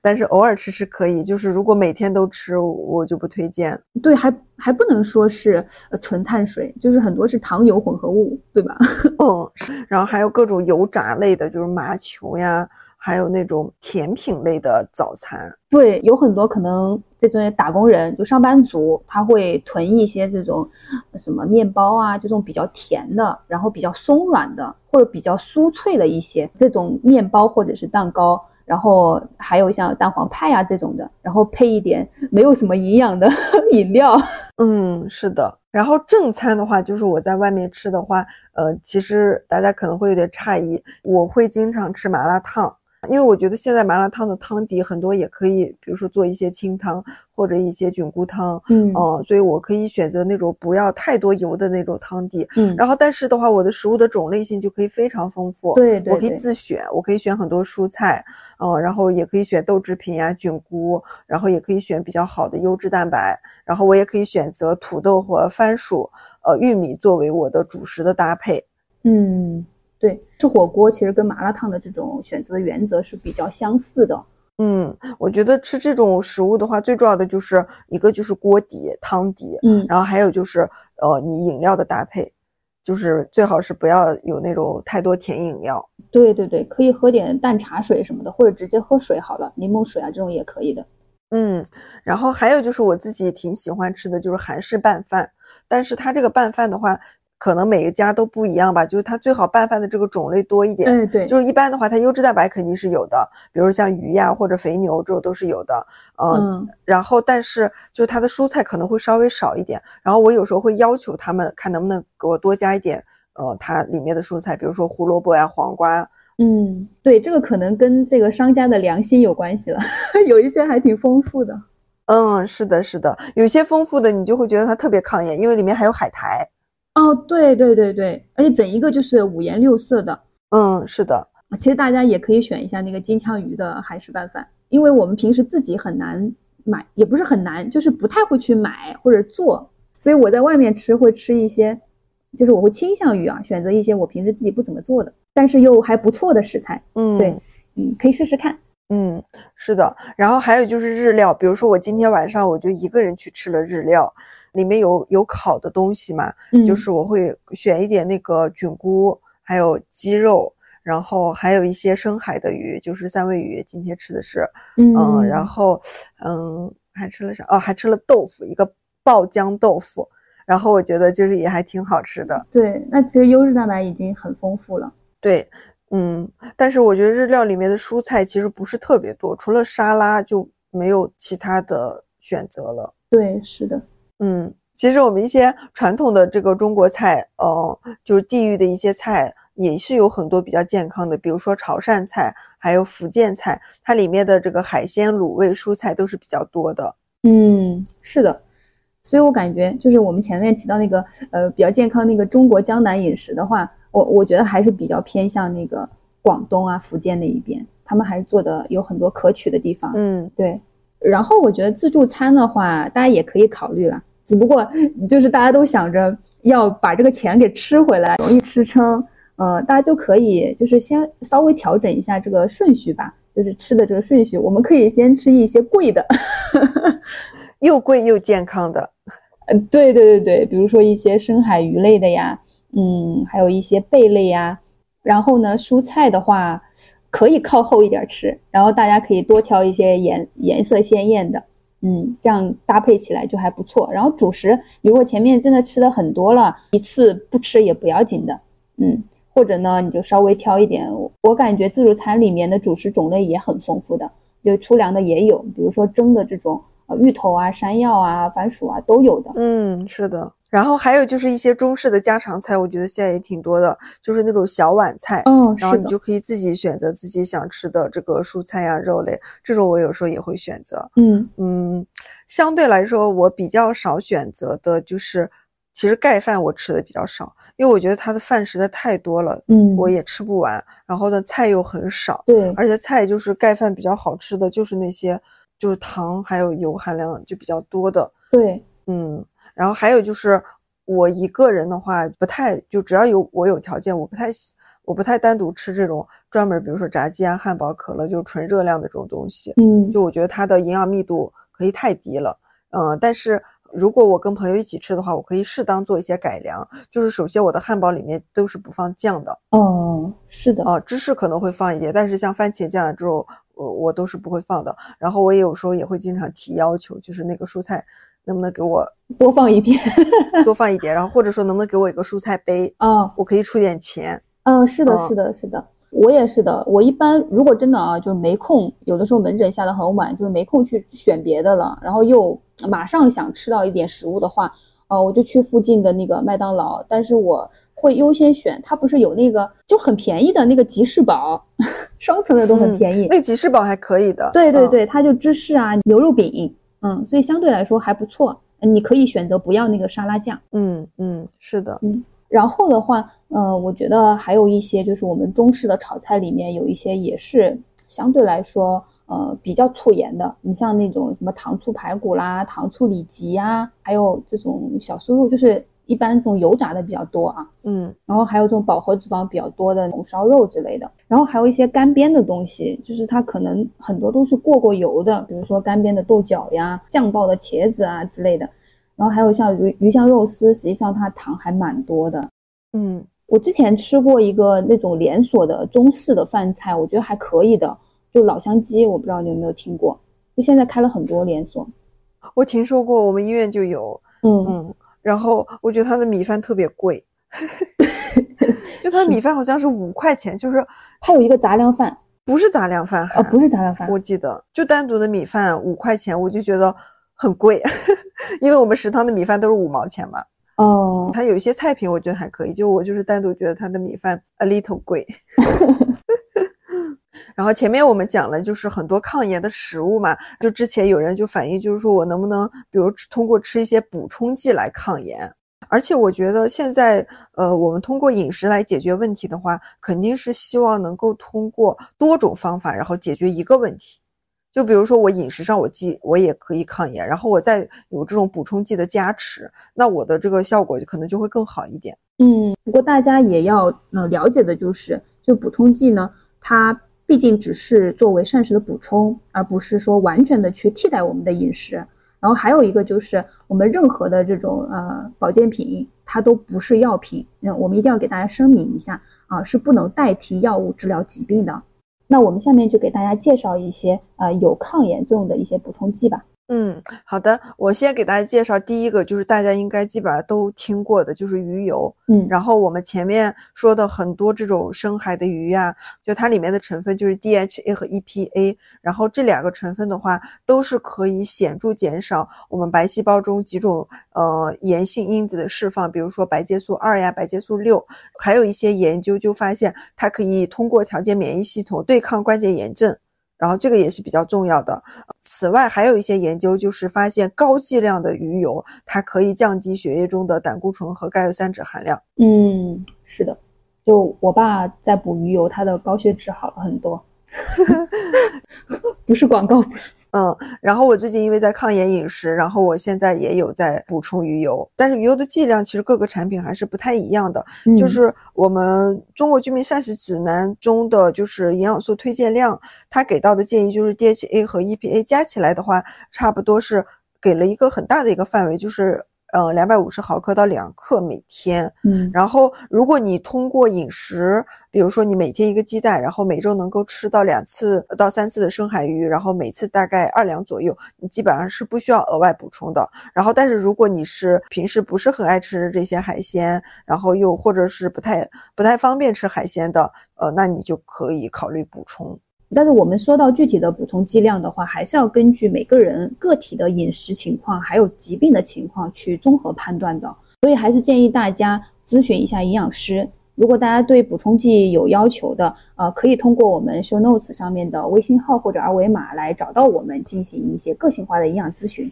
嗯，是的。然后我给大家介绍一个近几年非常火的一个抗炎的成分啊，就是姜黄素。然后我们前面提到的那个香料里面。啊，提到姜黄，姜黄素就是姜黄里面的一种有效的化合物啊。它其实，在全球范围内很多的国家都有使用，而且有一些历史非常悠久的，比如说非常有代表性的印度的这个咖喱，它的主要成分就是姜黄。然后在日本的话，它经常被加到这个茶里面做成姜黄茶。然后韩国的话也会加到饮料里面。啊，泰国的话会呃做一些化妆品。然后我们国家的话比较多的是用作着色剂。然后还有一些呃像马来西亚呀，它会用作防腐剂。啊，像美国的话，它除了这种姜黄粉的形式，或者说做成这个姜黄素胶囊的形式，它还会用作像芥末酱呀、奶酪啊、啊薯条啊等等当中的一些防腐剂和着色剂。所以我们会看到它的那个用途非常的广泛。目前呢，也有很多研究发现，姜黄素对健康有很多潜在的益处。比如说呢，有可能减少像糖尿病啊、心脏病啊、炎症性肠病啊、癌症啊等等疾病的一些炎症，还可以改善骨关节炎和类风湿性关节炎的症状。它发挥抗炎作用的一个机制呢，主要是通过增加超氧化物歧化酶，就是一种非常强的抗氧化剂，它的活性啊，然后同时呢，通过清除过氧自由基。嗯，也就是一种容易引起炎症水平上升的一种物质来实现的。嗯，其实我觉得所有的这种补充剂，它发挥的抗炎作用可能都会差不多，要不就是通过抗氧化的作用，然后要不就是通过降低这种炎性因子的作用，然后来发挥它的一个抗炎的效果的。嗯嗯嗯，是的，嗯，然后它也是需要到一定的剂量才起到说比较好的这种抗炎抗氧化的效果。现在一般认为呢，姜黄素每天呃一千毫克左右可以起到抗氧化的功能。嗯，Jessica 和 IFSA，也就是联合国和世界卫生组织食品添加剂联合专家委员会，还有欧洲食品安全局，他们呢有一些报告提到姜黄素的每日允许摄入量是每公斤体重零到三毫克。也就是说，如果你六十公斤的话，那大概就是每天一百八十毫克。这样的话，就是你呃。终身每天摄入这么多都不会有一些已知的不良的反应发生。还有一个无害作用的最大剂量是两百五十到三百五十毫克每公斤体重每天，也就是你六十公斤体重的话，大概十五到十九点二克，这个剂量是比较高了。嗯，它这个是通过一些严谨的实验得到的，就是安全范围内的极限最大的摄入量啊。所以目前呢，其实普遍认为啊，就姜黄素还是相对安全的。当然呢，我们也要警惕一些非常高剂量的，像也有研究，他会发现，如果是空腹状态去吃这种补充剂的话，有可能会呃引起这个胃炎啊、消化性的溃疡呀。然后还有，如果过量到二十到四十克每天的话，就有可能会增加这个胆囊的收缩。所以，如果你本身有一些消化系统的疾病啊，尤其像肝脏啊或者胆囊的疾病的，还是建议啊先去咨询一下你的主管医生或者营养医师。呃，其实我们可以看到，就是姜黄素，它其实也虽然说它历史也很悠久，但是关于它的研究其实也非常的有限，所以在给推荐剂量上，可能每个国家都是不一样的。前面我们提到的那个推每日允许摄入量零到三毫克，其实这个剂量很低，嗯，就如果按照这个剂量吃的话，可能很难达到它的这个呃抗氧化或者一个抗炎的效果。如果比如吃的太高，但是我感觉它那个过量的那种风险。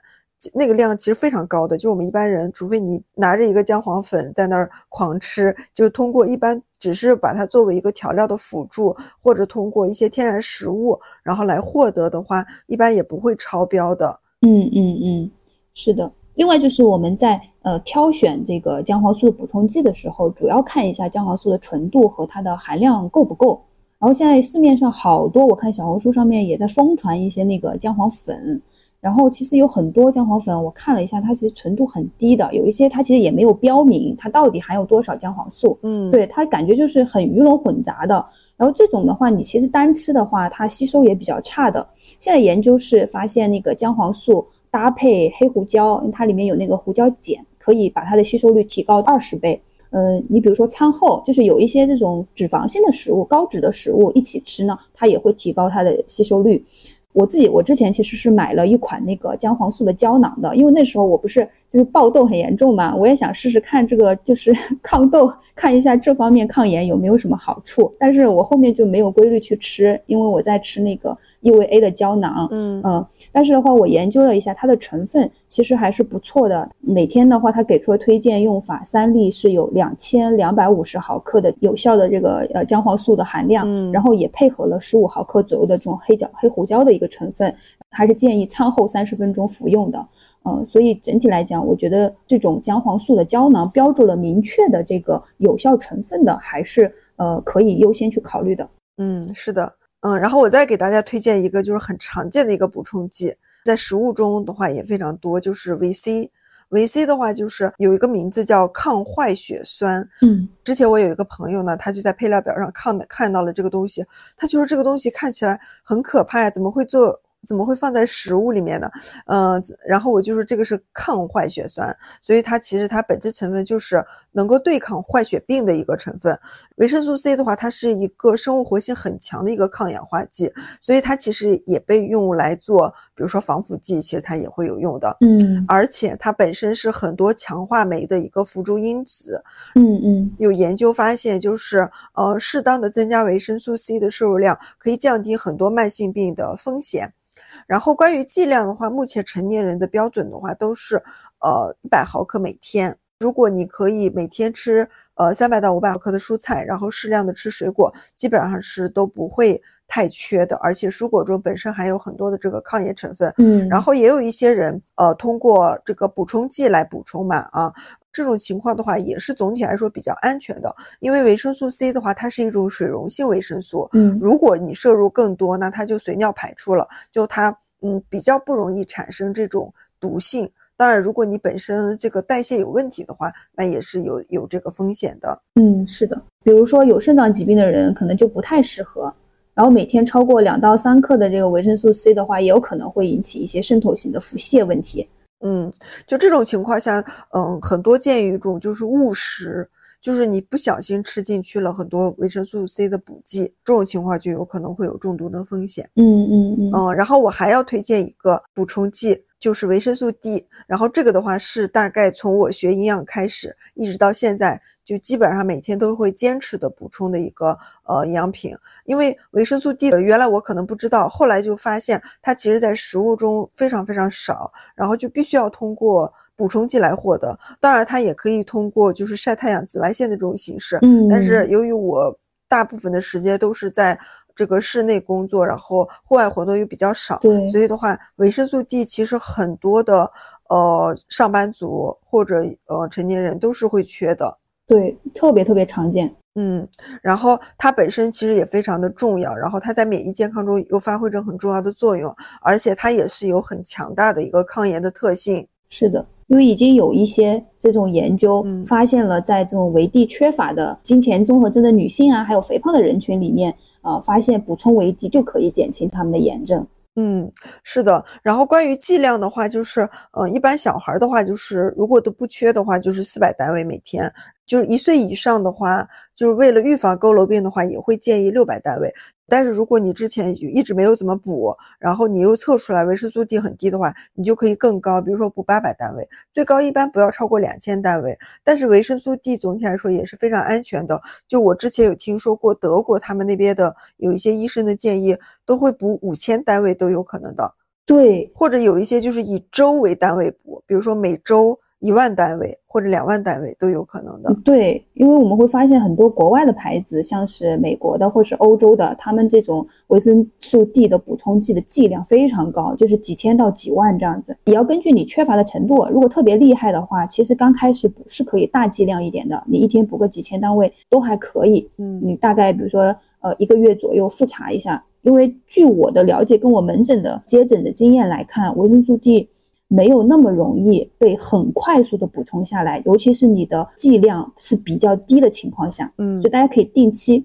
呃复查一下看看。嗯，我举一个例子，就是我同事他当时维生素 D 水平是比较低的，嗯然后他是每天八百单位，补充了一年才补充上去的。嗯，确实，所以我现在也会建议这种维生素 D 缺乏的呃孕妇，嗯，就是补充到两千。甚至有一些更厉害的可能会更高。然后看看，比如说一个月左右能不能补上去。嗯呃，如果就是后面还要长期吃的话呢，就不太建议还是每天这种大剂量的了。就是如果你补充上去了嘛，可以慢慢的减量，比如说呃四百或者到八百这样维持一下就好了。嗯，是的。嗯，然后我再给大家介绍一个呃，就是益生菌，这个大家应该也比较熟悉了。但是市场上这种产品呢也是比较复杂。嗯，它的话抗炎呢主要是通过调节肠道菌群和免疫力来发挥减轻炎症的作用的。我主要给大家讲一下怎么去比较科学的挑选益生菌吧。首先的话，这益生菌它里面涉及的这个菌种和菌株肯定都是要在国家卫健委批准的这个名单内的。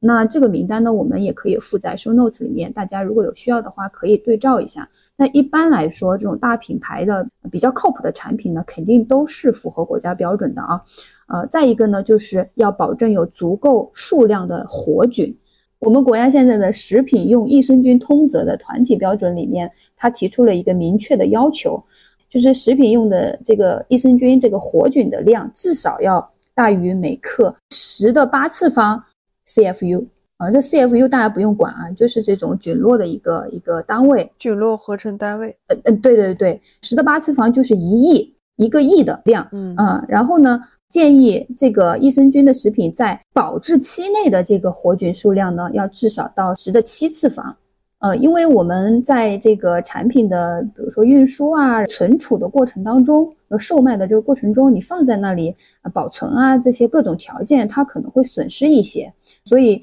呃，这里是一个它要求在保质期内的一个数量。其实我个人比较倾向于啊，就是确实至少要达到这个一亿，如果稍微高一点，比如说到十亿呀这种百亿的程度，嗯，可能会更好一些。当然，这个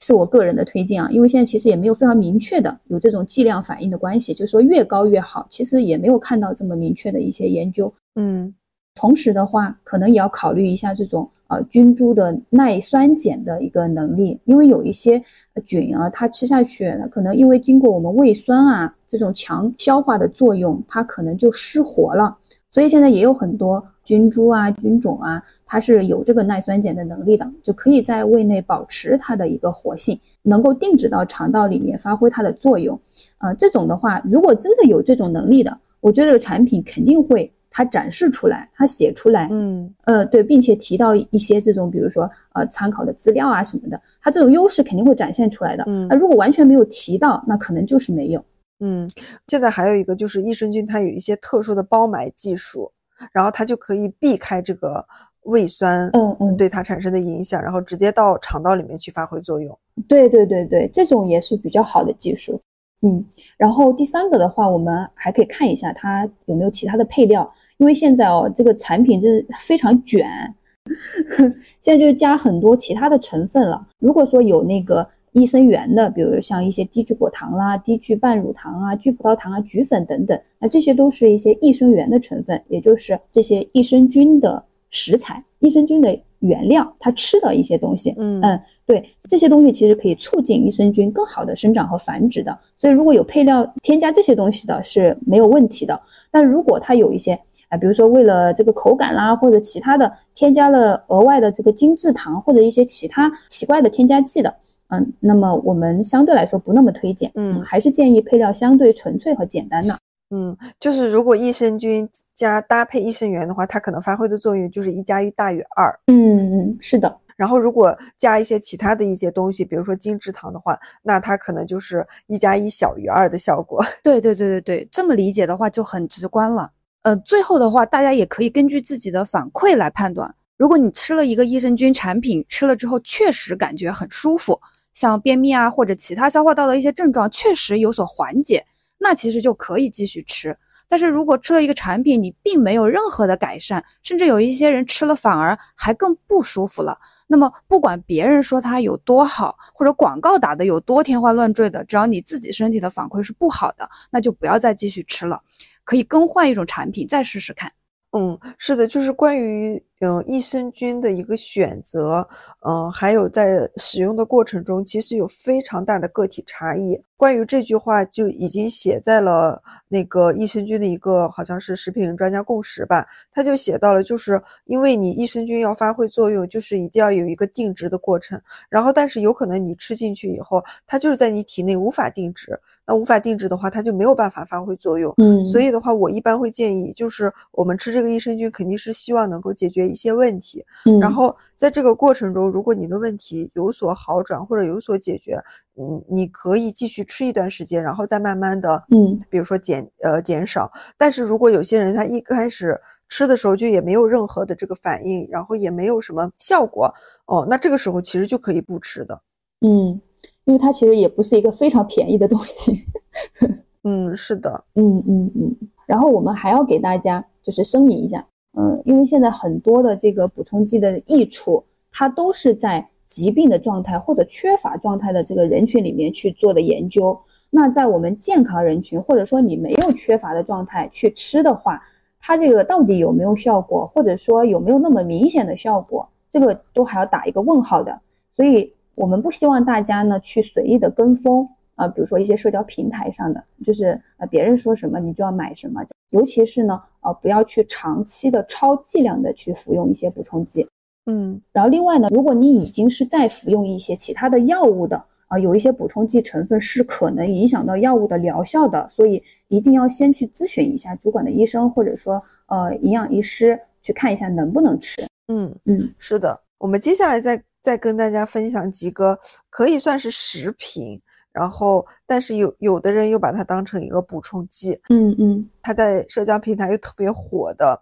很多明星 可能都会推荐的那种，嗯，就是一类，比如说羽衣甘蓝粉或者巴西莓粉。就是这类粉的话，它其实都是通过，比如说天然的蔬菜或者水果，通过这种冻干的技术然后制作的。比如说羽衣甘蓝粉，它就是通过将羽衣甘蓝这种蔬菜通过冻干的技术，然后在这个冻干或者烘干的过程中，它就伴随着很多这个水溶性维生素的损失。但是同时也会有很多营养素浓缩了，就比如说呃胡萝卜素呀、叶绿素，还有膳食纤维，然后这些营养素呢就会发挥着很好的一个抗炎的作用。嗯，然后巴西莓粉其实也是这样子的，但巴西莓的本身的这个多酚类的物质，还有花青素这种就很多，然后它做成粉状的话，那它这个花青素的含量就会更多。我个人的话是。这样子觉得，就是这两种食物它本身都是天然的健康的食物，嗯，呃，大量吃安全性肯定是都没有问题的。